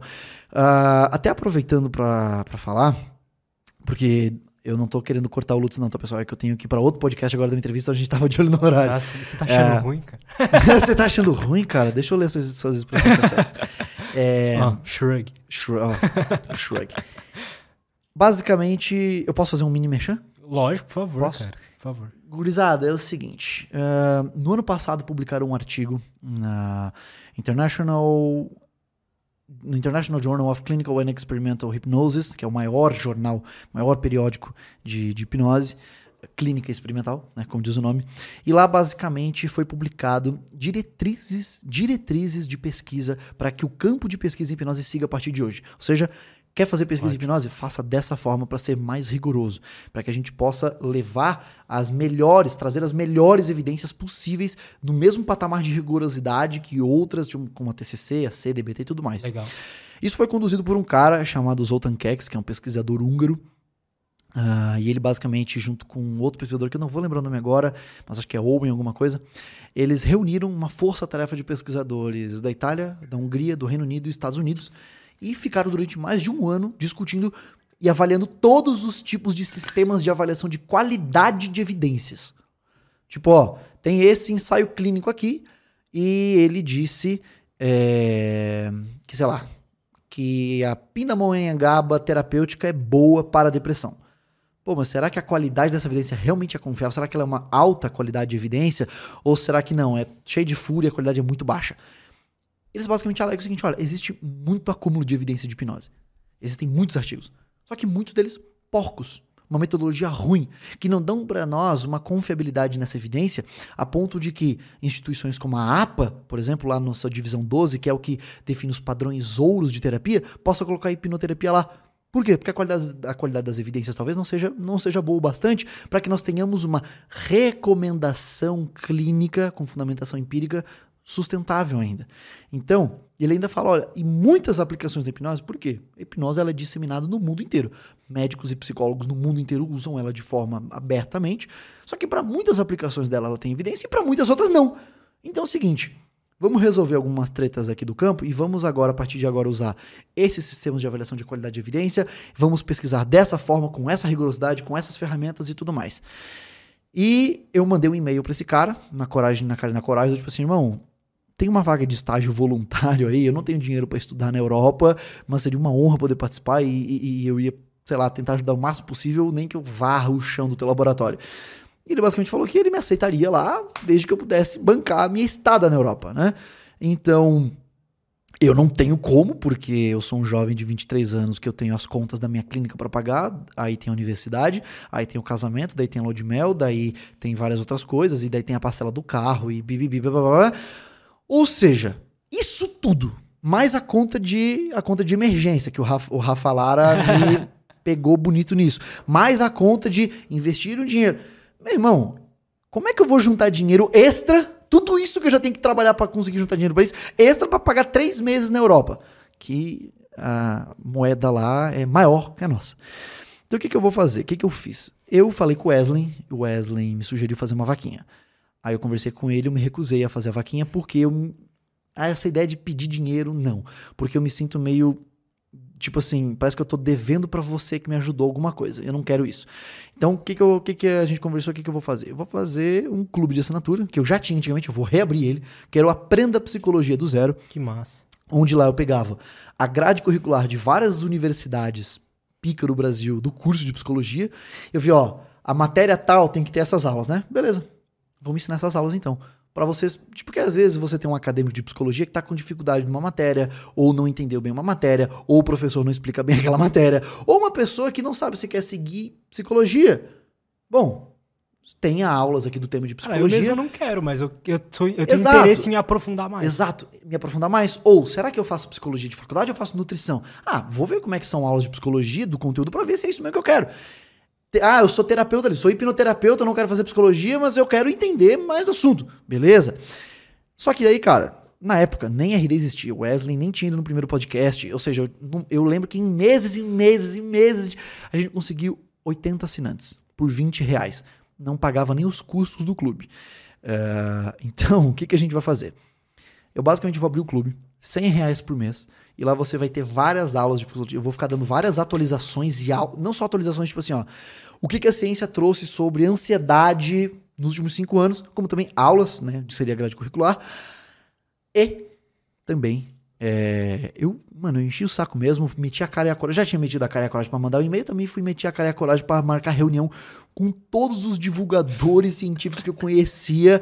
Fui falar com o Wesley, com o Dr. Blasius, fui falar que com o Alexandre Venturi, fui falar com todo mundo. Irmão, vocês podem dar uma aula. Vocês podem dar aula no meu, no meu, no meu, no meu crowdfunding, por assim dizer. Uma aula bônus. Até o momento a gente já está quase com umas 20 aulas bônus. Vai ter aula com Wesley, vai ter aula com a doutora Laís uh, Bernardi sobre. Olha só que legal, né? Ela não vai falar sobre o cuidado do paciente, ela vai falar sobre o aspecto de, de cuidado da saúde com o profissional. Ou seja, a gente que geralmente foda. olha para lá, vamos uhum. olhar para cá. A gente vai ter aula com o major da Polícia Militar de São Paulo, André Thier, que ele foi palestrante da TED Talks, então ele vai dar uma aula só sobre como falar em público, como organizar palestra, como organizar é, seminário.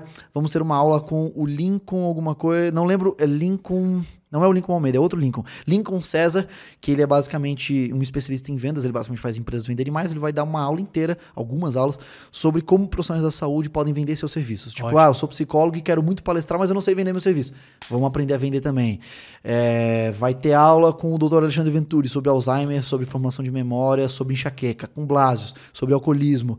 Uh, com o Dr. Alejandro Garcia Ramírez, que é meu orientador. Ele vai dar aula sobre engenharia, engenharia na saúde, integração de cérebros e saúde.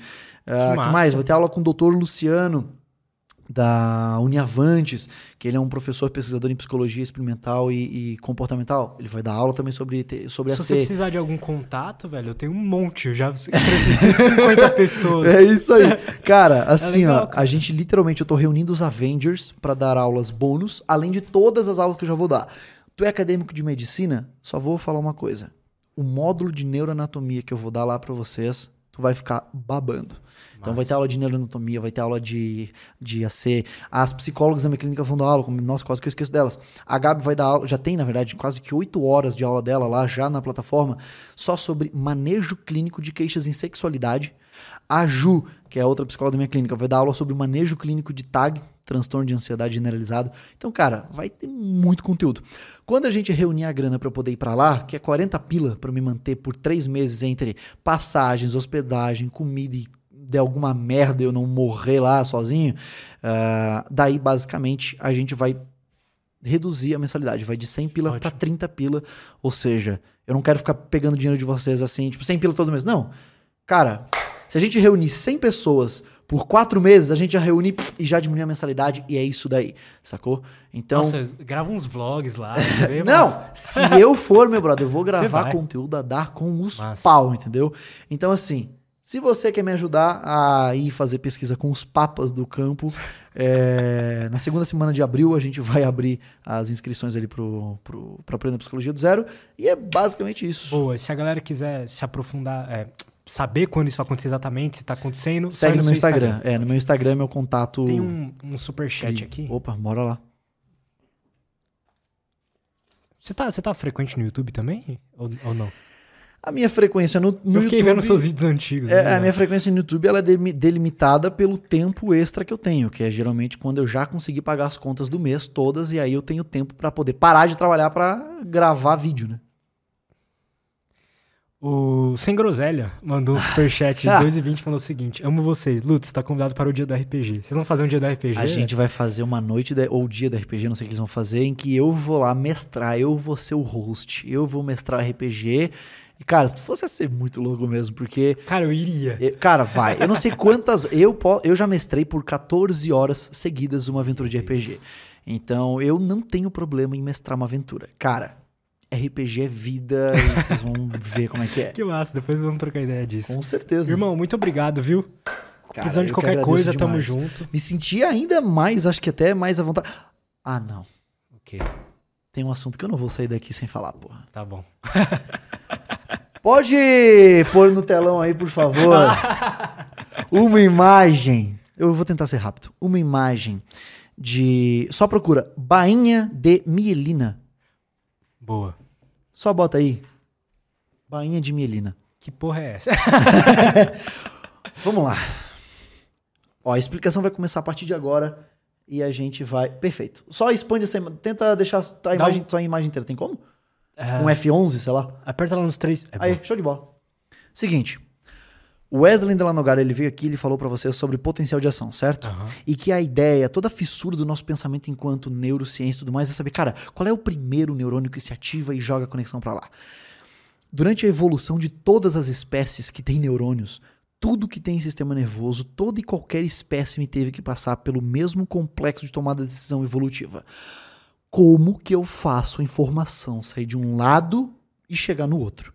Como é que eu mando um pulso elétrico daqui com essa intensidade e ele chega com essa mesma intensidade do outro lado? Porque, Sem teoricamente. perder energia, né? Exato. Porque como é que eu sinto esse mínimo. Como é que eu pego esse mínimo toque e esse toque? Bom, um mínimo toque ele vai gerar poucos potenciais de ação. Agora, algo que eu vou ter uma tateabilidade maior, ele vai gerar muitos potenciais. E aí vai, é, é essa forma que o nosso cérebro, talvez até o que a gente sabe, consegue diferenciar a magnitude dos estímulos. Mas a explicação que o Wesley deu tem uma continuação. Porque ela, por ela mesma, não consegue explicar como os neurônios se comunicam. Até porque, ah, se eu simplesmente pego um, um axônio, tá? Axônio com seus canais, né, ah, ah, de, neu- de, de canais neurônicos, com seus ne- canais de potássio, de sódio e tudo mais. Eu faço uma despolarização, então eu tenho o começo do meu potencial de ação e tudo mais. Esse potencial vai fazer isso daqui, ó. Ele tem esse percurso para percorrer, ele vai. Esse é exatamente o som que você consegue ali com o voltímetro. Ele morre, ele não vai chegar no outro lado. Ou se ele chegar, ele saiu com pi, ele chegou com pi. Ele não passou informação. Ou eu tenho que mandar um sinal do meu cérebro até o meu pé. Cara, como é que esse sinal vai chegar com a mesma intensidade lá? E quanto tempo ele vai demorar para chegar lá? David Cox é um pesquisador da Harvard em neurociência. Ele dá aula de fundamentos em neurociência e, inclusive, ele é o professor que dá os fundamentos em neurociências na IRIX da Harvard. Ele mesmo fala o seguinte: se você pegar para fazer os cálculos sobre potencial de ação e tudo mais, entender como é que rola essa propagação de sinal nervoso, o tempo que nós levaríamos para tirar a minha mão de cima da mesa, pegar essa caneca e levar até minha boca para tomar, sem uma coisinha que a gente já vai conversar sobre, levaria uns dois anos. Mas, ao longo da evolução, o sistema nervoso desenvolveu uma estrutura chamada bainha de mielina. Sabe uma parreira de uva? Já viu Uhum. uma parreira de uva? Ela vai se envolvendo nas estruturas e vai conseguindo se, se formar. Por quê? O axônio tem que entender ele como um cano PVC, um cano. E dentro dele tem vários microtubos, vários outros mini caninhos. Uh, a informação, ou seja, a eletricidade, ela tem que passar. Ela tem que passar ali por dentro, como se fosse um cabo. Beleza? Uhum. Mas que tipo de leis físicas, que tipo de. É, é, o que, que rege isso? Bom, dois princípios básicos, por exemplo, é a resistência e a condutância. Elas são opostas. Então, a condutância, em resumo, é a facilidade com que um material né, consegue passar. Por exemplo, uma mangueira. Uma mangueira de bombeiro, é dessa grossura, ela passa água mais fácil ou mais dificilmente do que uma mangueira desse tamanho? Mais fácil. Tem mais espaço para a água passar por dentro. E a resistência, que é a resistência gerada opostamente à passagem, ao tráfego desse material, como por exemplo é, a resistência de um chuveiro, coisa do gênero. E aí também, a bainha de mielina, ela age exatamente em cima da nossa condutância, da nossa resistência. Olha isso. Se eu não tiver bainha de mielina, o meu potencial de ação, ele não vai muito longe. Na verdade, ele vai morrer. Ele vai começar, e como tem muitos canais iônicos ao longo de todo o axônio, esses íons carregados, sódio, potássio, cloro, magnésio, eles vão entrar, vão sair, vão começar a ser expelidos e tem muitos canais vai, vai tudo ser expelido. Morreu. Morreu. Agora, diferentes espécies acharam diferentes soluções. Polvos, por exemplo, desenvolveram neurônios maiores. Né? Uh, tanto é que muitos dos pesquisadores lá no começo da neurociência, até hoje, pesquisam o potencial de ação em neurônios de polvo. Agora, uma bainha de mielina, ela faz com que existam esses pequenos espaços chamados nódulo de Ranvier. Nódulo de Ranvier. Que é. Eu posso ir lá rapidinho? Claro. que é esse espaço aqui. Aham. Uhum. Entre. Entre uma enrolada. TV mais? É. Entre uma enrolada e outra da bainha de melina, que é basicamente gordura, é, até essa importância, inclusive, da amamentação da mãe, tá? É, olha só. Entre... E do ômega 3. Mentira, eu não sei. entre, uma, entre uma enrolada e outra, você tem esse pequeno espaço, que é onde os canais iônicos estão. Ou seja, ao invés de eu ter canal iônico puff, por todo o axônio, eu dificulto esse processo. Eu tapo, eu bloqueio eles. E agora tem menos canais iônicos que vão ser mais fortemente pressionados. Ao invés de eu ter um pulso, um pulso elétrico, eu tenho um pulso saltatório. Eu tenho um então eu não tenho um potencial elétrico que sai e faz todo esse percurso. Eu tenho ele sendo retransmitido. Que foda. então, quando um neurônio, quando um corpo, quando o nosso soma, né? O nome do corpo celular ali é também chamado de soma. Quando soma, puf, joga o sinal para passar pelo axônio, para ir lá nos terminais axoniais e passar a informação para o neurônio pós-sináptico, ele não manda um pulso. Toda vez que ele passa por esse cabo, digamos assim, por esse, esse cabo que está tapado pelo, pela, pela membrana, pela, perdão, pela de mielina, ele basicamente ganha mais força. Por quê? Porque você aumenta a resistência dele, o que gera ali um, uma alteração, uma dinâmica entre condutância e, e, e resistência. É tipo quando você coloca uma tocha de redstone no Minecraft? Não, não, não. e, e, continua indo? Não. É, eu vou dar um exemplo muito mais fácil. Sabe quando você pega uma, uma mangueira? Uma mangueira de água, de jardim, uhum. uma mangueira. E você abre ela, ela tem um tubinho e a água sai. Beleza. Qual é a velocidade que essa água sai? Tem um negócio. Por quê? Porque a condutância é muito boa, a condutância está perfeita, não tem nenhuma, nenhum impedimento daquela água percorrer. Uhum. É, é um, sei lá, uma mangueira dessa grossura. E se você aperta e aumenta a resistência? Talvez você passe menos água por vez, mas a velocidade com que aquela água é projetada para fora da mangueira aumenta. Perfeito. A gente, o nosso, nosso sistema nervoso faz quase isso. Faz praticamente isso. Aquilo dali é praticamente uma resistência, uma resistência de chuveiro, praticamente. E olha só que interessante. Já ouviu falar em esclerose múltipla? Já. O que é esclerose múltipla? É uma doença é, desmielinizadora. Por isso que o corpo da pessoa não vai mais conseguindo se comunicar e a pessoa vai atrofiando e, e, e não se morre. O corpo não consegue mais se controlar, não consegue mais se comunicar. Não chega sinais pra tudo. Putz, cara. Exato. Que foda. Então, quando a gente entende da biologia do ser humano, cara, por que, que é interessante olhar o neurônio? Cara, eu tenho que entender. Agora eu sei porque vocês são malucos aí. Vocês ficam viciados. É muito Cara, foda. olha isso. Sabe quando alguém fala, não, a minha técnica ela causa neurogênese, nós criamos novos neurônios. Eu mesmo, inclusive, eu tinha feito um vídeo refutando uma agente da Polícia Civil, que é hipnoterapeuta, e que começou a vender um método de hipnoterapia que é, eliminava tumores cancerígenos e causava neurogênese, criavam novos neurônios. Parabéns, ou então ganho Nobel, porque você acabou de curar esclerose lateral, eh, esclerose múltipla. Tu cria novos neurônios? Que interessante. Não. Não. Cara, se nós conseguíssemos resolver esse paradigma do tipo, velho, beleza, a esclerose lateral começou, eh, perdão, múltipla começou. A bainha de mielina do cara tá se degenerando. Os neurônios não vão mais conseguir mandar impulso nervoso. As mensagens vão parar de, de percorrer, as funções vão começar a ir pro- por água abaixo.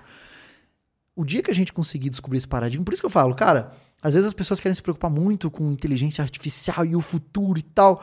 Irmão, existem paradigmas, existem áreas cinzentas que a gente não sabe como resolver, que elas são grandes limitadores pros sci-fis imaginários que a gente tem.